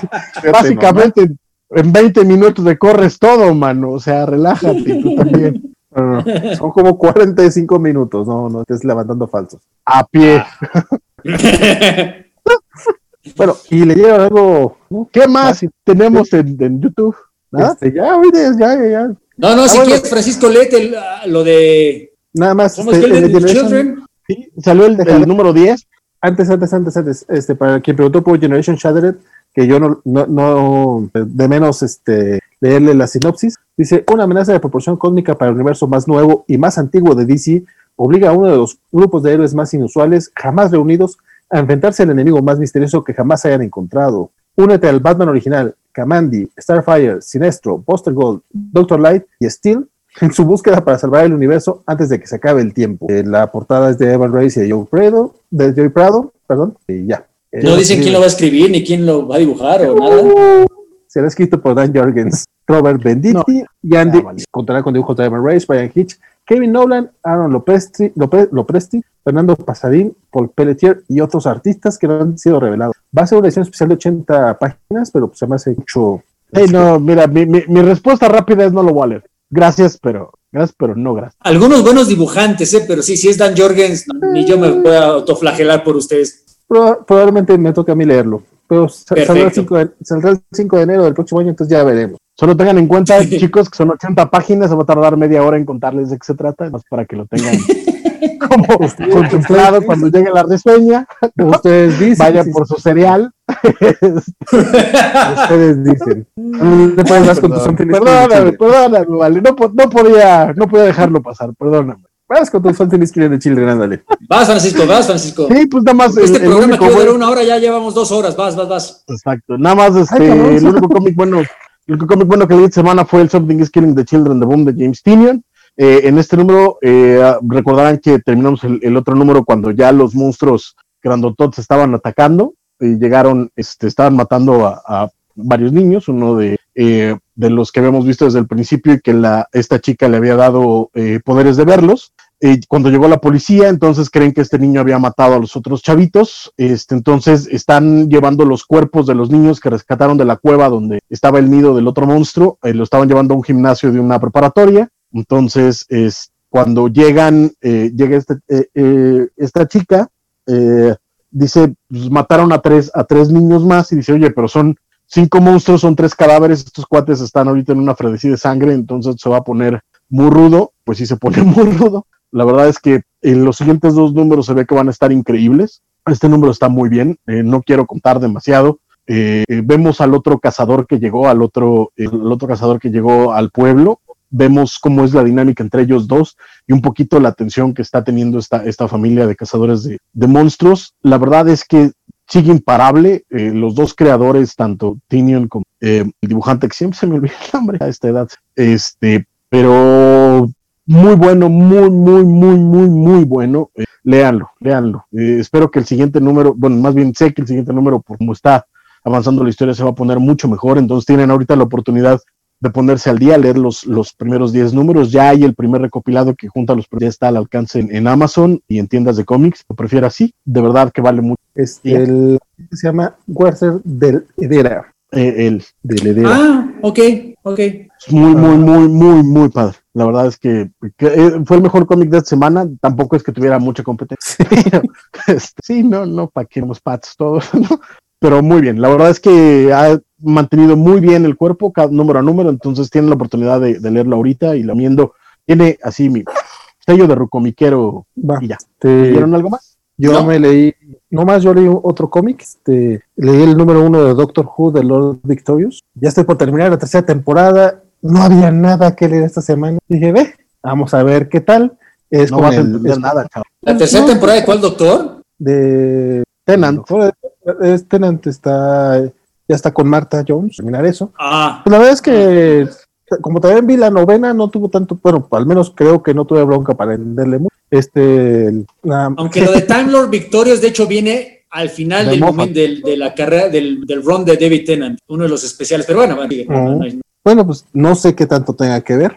Este, el cómic es, es entretenido así norm- eh, normal, lo escribe Jodie Hauser, que ella escribe muchas cosas. de- este, es una aventura, de hecho viene de, continúa de una miniserie previa, entonces fue como un poquito de, ok, en el que se habían juntado la, doctora, la doctor 13 y la doctor 10, este, y deja al doctor 10 una, de, una paradoja temporal en la que el emperador de los Daleks le pide ayuda porque se tiene que enfrentar a Hunt, que es como su mayor enemigo. Básicamente, en lo que trata todo este número es nada más el doctor diciendo cosas ingeniosas, discutiendo con los Daleks, lo cual es muy... Pero más allá de eso, la verdad no me pareció muy relevante. A lo mejor es, a lo mejor porque todavía no leo la, eh, todavía no veo esa parte y no sé a dónde va esto. Bueno, por lo que estás diciendo, en realidad no tiene que ver con el Time Lord Victorious que el momento de Tena, ¿no? Pero asumo que eventualmente tendrá algo que ver. Me estás diciendo, no necesitas haber visto nada todavía. Pues es que de hecho ahorita lo de Time Lord Victorious es un crossover eh, de plataforma. Empezó con las, las, es que no son radionovelas, sino audionovela podcast. y los de Big Finish, sí, sí, sí. Exacto, que de hecho para eso ya lograron firmar a, Christopher Eccleston a hacer algunos, que van a estar, eh, van a ser parte de esta saga de, Time Lord Victorious, entonces es parte de todo un, rollo de... ¿Son los números en los que se junta con Matt Smith? ¿Mande? ¿Son los episodios en los que sale con Matt Smith? No, ¿verdad? Time Lord Victorious no, no, no, no. No, es la última temporada antes de que David Tennant se fuera no fue una temporada de episodios, sino hubo cuatro episodios, cuatro especiales que instituyeron a la temporada y en uno de ellos ocurre algo que hace que David Tennant se convierta muy brevemente en el Time Lord Victorious, cae en una tentación, digo, no, no es, de hecho es justo antes de que llegue Matt Smith. Correcto, pero también hay, un eco justo en, en la... Eh, en el especial del 50 aniversario, que es el, cruce de Tennant Smith y Time. Smith. Ah, bueno. bueno, yo Hort, vamos. Este, y ahí hay, también hay, como referencias a la idea del Time Lord Victorious, entonces parte, es parte de, todo lo que están ahorita metiendo y por eso la idea es que va a unir a los últimos, o sea, va a ser una saga que está involucrando a los últimos doctores desde el 8, que nada más tuvo una película, un montón de audiodramas. El Varias novelas de prosa. exacto, este, pero son del octavo, el noveno, el décimo, el onceavo, el doceavo y ahorita Jodie Whittaker, que es la trece. Pero pues mira, la neta que a mí los audiolibros no, no, no sé, no sé por qué no le entraba a los audiolibros. No, no, esos de Big Finish, las audioaventuras, como las llaman ellos, originalmente, hace 20 años, eran muy buenas, ¿eh? La verdad, antes de que hubiera la nueva serie de televisión, como que los fans de Who teníamos que vivir de esas, esas audioaventuras, y había unas muy, muy buenas, porque eran los verdaderos actores, el sexto doctor, el quinto doctor, eventualmente hasta consiguieron que Tom Baker regresara de alguna. Entonces, la verdad, se defendían muy bien, pero honestamente desde que empezó la serie, como que los mejores escritores de Big Finish se pasaron a, la serie de televisión, porque pagaba mejor obviamente, y, ha bajado un poco la calidad hasta el punto que si veías la serie de televisión, pues ya no necesitabas escuchar las audioventuras, más que fueras un... Entonces, no sé, yo quiero pensar que las de Eccleston, pues les van a echar ganitas porque por fin consiguieron a Eccleston, pero hay que ver, ¿no? Yo ahorita a Big Finish le he perdido la pista, el último que le vi ya tiene un par de años y era, pues, no malo, pero era medio mediocre, era olvidable, la verdad, lo que sea que a quien quiero pensar que ahorita es este evento especial, se lograron jalar a nuevos a escritores buenos, no sé quién está escribiendo, quién está para empezar coordinando todo este evento, pero Big Finish en su momento fue muy buena, ¿eh? esto sí ya es muy de ñoño de Who, pero en su momento era muy buena, lo que sea cada quien. Apenas estoy viendo las temporadas, yo no te Ah, no, no, le estaba diciendo a Francisco a ti, no, no, con que estés viendo temporada de televisión ya con eso. Sí, con que las acabes, carnal, ¿no? Ah, ya, ya, ya, ya llevo cuatro temporadas. Sí, ah, a mí la de cuatro. Marta es la compañera que menos me gusta, pero bueno. Sí, a mí, me, me quedó bastante bien, fíjate pero tiene un par de episodios sorprendentes. Eh. Sí, sí, no, de hecho tiene varios episodios muy buenos, no necesariamente por ella, pero tocaron ahí un par de muy pero es la, que me cayó bien porque es de, de Rose. De mi querida Rose. Ay, la negrita se me está olvidando. O sea, que no solo eran Eye Candy, pero eran, eran muy buenos personajes. Y luego este personaje que. Marta Jones es afroamericana. Marta Jones es. Ajá, Marta Jones. afro-británica. Eso, perdón, la costumbre. Creo que tú estás pensando en Donna. Donna es la Wright, la esposa. Sí, la, la, mayor, ¿no? Sí, sí, la pelirroja, vaya, la grandota. Me, me, dio gusto cuando, cuando le dijeron, no, tú no vienes para acá. Después ya vi que aparecen capítulos posteriores, pero por lo menos sí fue así como que sí, ya no me hubiera gustado como, como personaje popular. No sé si aparece mucho o ahora vas a aparecer unos cuantos capítulos, ya me enteraré. Ah, ya, sigue, síguela viendo, síguela viendo, vale mucho. Y Rose, sí, sí, sí. la primera temporada. ¿Esa está en, Netflix o en Prime? ¿Dónde la estás viendo? Eh, la estuve viendo. A lo mejor no pregunto. En el Netflix británico. Ah, ok, ok, ok. Ahorita, VPN. Estoy viviendo de VPNs de, de free trials de siete días. Este, hay, otra, Hay, otra página, pero de repente hay unos capítulos que no están, entonces estoy con el Netflix. Eh, pero nada más rápidamente, este, hoy tuve la oportunidad de, me mandaron a apagar la luz, me ocurrió... Es una gran noticia. Sí, yo sé, y se me ocurrió meterme un Sanborns y me enteré que parece que este fin de semana uh, tendrá 20% de descuento Panini en Sanborns. Entonces, este, no pude evitarlo y, el vicio me hizo comprar el primer número de Oyasumi Pum Pum, eh, Inio Asano.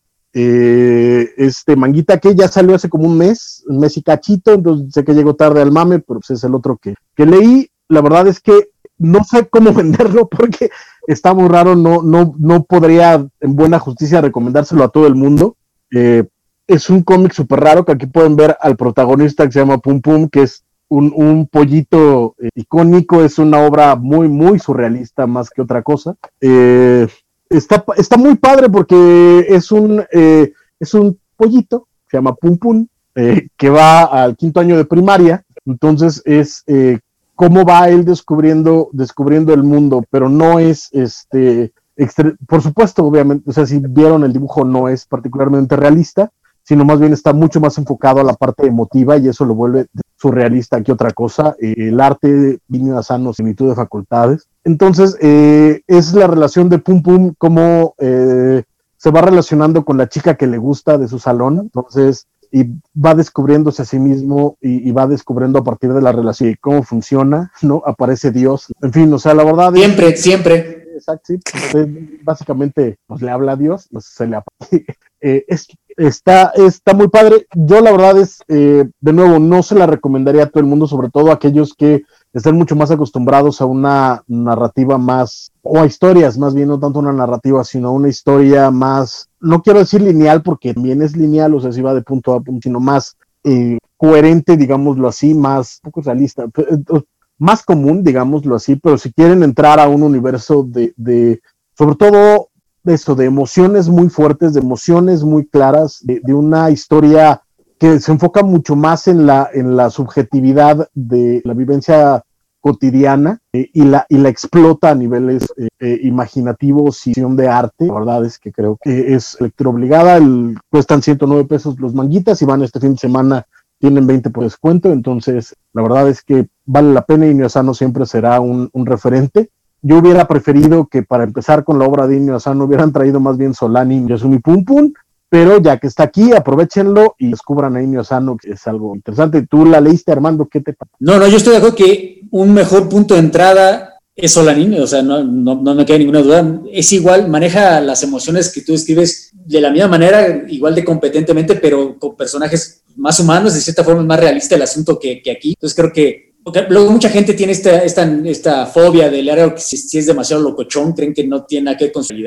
Y la verdad esto sí habla, es un espejo del, ¿no? O tanto como Pum Pum, pero ya desde que es un pollito el protagonista y, en efecto el dibujo no, bueno, eso ya es de Asano ya particular, pero no sé, no sé quién decidió que esto iba a funcionar mejor que Annie, pero pues bueno, tú dices es lo que tenemos y la recomiendo yo también muchísimo, no sabía que estaba aquí, no sabía ni siquiera que iba a haber descuento en los Summers, estoy todavía anonadado que haya Summers por tu casa, pero no McDonald's, pero bueno, aprovecha, no hay hamburguesas, pero hay manga barato, pues aprovecha. Summers, Summers es más, es más, este, es como la hiedra mala, mano, que, o sea, definitivamente crece más que los McDonald's. No lo sé, yo, yo por mi zona, ya no hay, antes había cinco Summers, no, sí, nunca fue la mejor tienda del mundo, siempre fue carrera, pero yo tengo recuerdos nostálgicos donde iba niño a leer revistas por, por, gratis, la verdad, entonces, no sé, yo ya me quedé sin Summers, tengo varios McDonald's por otra parte, entonces el universo quita y da. Y tienes, y tienes unos maravillosos caldos justo a la puerta de tu casa, qué triste. Ya me cerraron hoy, ya no voy a llegar porque el programa se nos extendió de más, pero bueno, algo encontraré por acá. Considerando lo poco que salió, no, no, no, entiendo cómo, digo, dejando de lado mi reseña de seis minutos del Hombre Araña, no entiendo cómo nos tardamos tanto. Y bueno, seis minutos de Duran York, ¿no? Porque en no fueron seis minutos en ninguna sí. parte. Neta, no fueron sí. eso, eso, o se sintieron más minutos. largos, no sé, pero bueno. Yo, yo los sentí eternos, pero según yo fueron como seis. No sé, yo creo que me estabas este, contando el nacimiento de una nación de William Fields. Y dije, ay Dios. Yo hubo un momento no, en que ya dejé de entender lo que estaba contando, pero. No, yo, sí, yo, yo sí entendí que el Sin está muy chido, eso sí lo entendí. Sí, esa parte sí la entendí. De hecho, por eso yo quise resumir al final. Si la recomiendas y si la recomendó, perfecto. Si ya se la vuelvo a platicar, mira, todo empieza. No, no, ya. Yo me este, despido mira, mientras tanto, pero tú vuelve a contar. No, mira, este, ¿sabes qué? Tortúranos a nosotros, a la audiencia, ¿no? Despídete primero.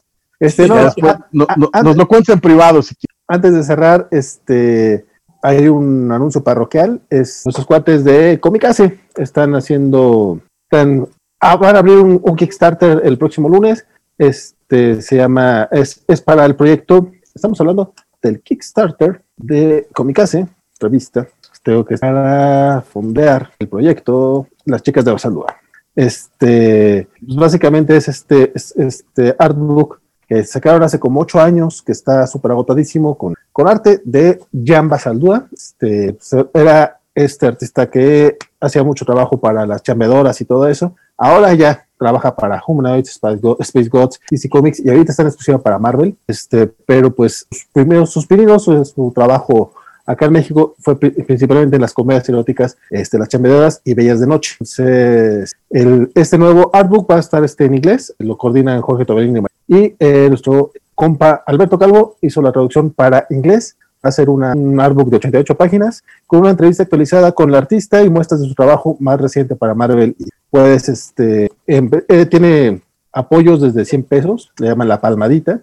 Ay, Jorge, ya, me imagino cómo le pusiste todos los, estas cosas, que es este, que venga tu nombre este, como donador en los agradecimientos. Y eh, puedes tener este álbum pasta dura, bueno, este libro en pasta dura desde 350 pesos, que aparte de tener tu nombre, pues te dan tu, ejemplar en pasta dura y te lo entregan en persona. Puedes, este, tiene, otros, tiene otros beneficios. El más, más cariñoso es de 4 mil varos, se llama El Consentido que aparte de tener tu nombre, date tu, tu ejemplar en pasta dura, tiene cinco postales con arte de, de, de y una reproducción autografiada de arte limitada, tamaño tabloide e impresa en papel algodón. También un boceto original de Basandúa, este proveniente de sus archivos personales, como un spawn que pueden ver en la página de Comicase, y el donador elige el envío por correo certificado de Cepomex o UPS con cargo adicional. Bueno, la cosa es de que este, este libro, pues sí, hay mucha, mucha banda que lo estaba buscando, entonces es una buena oportunidad porque eh, la, edición original en español está súper agotadísima y pues ahora que, que Basaldúa ya es una artista eh, reconocida a nivel internacional, pues están aprovechando para llegar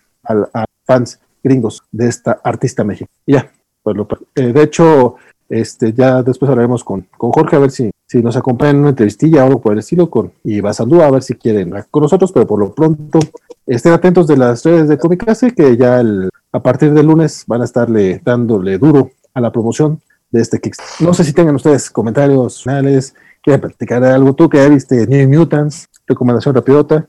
No, no, no, no, yo ya me estoy despidiendo. Perfecto. Yo tengo hambre, perdón, pero ya me voy. Redes sociales. Eh, antes de irme, nada más otro anuncio parroquial. Eh, la próxima semana es el Batman International Day. Entonces, para empezar los, los, festejos, eh, Facultad de Psicología de la UNAM, eh, a haber una serie de, charlas acerca del personaje y mañana comenzamos con una plática acerca de Joker, la película de Todd Phillips pasado. Eh, va a estar, voy a estar yo, va a estar Carlos Trump, va a estar Luis Ross, va a estar Jimena Apistor, eh, va a haber personas. Es mañana a las 12 del día. No me pregunten por qué el horario, todo lo preguntamos, pero es esa hora. Entonces, es en la página de Facebook de Biología. No se preocupen, si, si están ocupados a esa hora, eh, se va a quedar grabado, yo sube el link, pero bueno. Pero si nos pueden acompañar en vivo, estoy seguro que se va a poner. Empieza a las 12, pero no hay hora de, a lo mejor por eso lo estamos empezando a esa hora. Entonces, puede durar dos horas, puede durar tres horas, o como esto puede ser un balbuceo eterno, la verdad se puede poner bueno. Espero que nos acompañen eh, rápidamente. Yo soy Saldaña, en Twitter, en los viernes, de películas, de series de televisión, de libros, de lo que ocurre esta semana. Y en Facebook estoy Armando Salinas. Los espero si algún día me quieren acompañar. Bye. Provechito. Provechito, mano. Este... No, no, me espero que se despidan, no se preocupen, pero ya. Claro, este, ya me encuentran en Facebook como Francisco Espinosa Stand Up, en Twitter y Instagram como Black Pago 05. Muchas gracias por estar con nosotros, por aguantarnos. Este, perdón por Vanilla Spider-Man y muchas gracias por acompañarnos. igual, le, igual léalo, está bueno. Este, Recuerden, vamos, Francisco, dinos esto bonito que dices de los likes. Ah, sí, eh, denle like al, al, denle ahorita mismo al botón de like si les gustó este video, sobre todo porque nos ayudan mucho para las métricas de este video. Entonces tienen hasta que Valentín se despida, que seguramente será media hora más. Denle like a ese botón. Este, eh, eh, queremos ver subir esos números ahorita mismo en vivo. Y si no les gustó, también denle dislike. No importa, ustedes púchenle al botón. Sí, rápidamente, Eliseo Galde dice, gracias chicos, de abrazo y descansen. Antonio Aragón dice, en Summers también hay descuentos en algunos cómics como el tomo 1 de Doctor Strange y Harleen. No sé si se refiere a tomos en inglés o en español. Creo que le quitaron un like ahorita, eh, porque teníamos 14 y bajó 13. ¿Qué pasó? Ya, ya se lo volvieron a poner. Para que vean que sí estamos en vivo. Este, a, la gente que no nos está viendo en vivo, déjenos sus comentarios también. Por supuesto que también los leemos, estamos atentos a ellos. De hecho, la reseña de Hombre que me tardé años, fue justamente por un comentario que nos dejaron esta semana. Javier Alfredo, adiós. Este, Víctor Mercado, adiós. Y Eder Abdul dice, tienes unos maravillosos caldos. Francisco Espinosa, 2020. Y recuerden, por favor, este, síganos en nuestras redes de La Covacha. Estamos como La Covacha MX en Facebook, Instagram y Twitter. Obviamente ya están por acá. Y no le dan like, al, no, nos, todavía no se suscriben al, canal ni activen la campanita, háganlo por favor, así les avisarán cuando ya estemos listos para salir.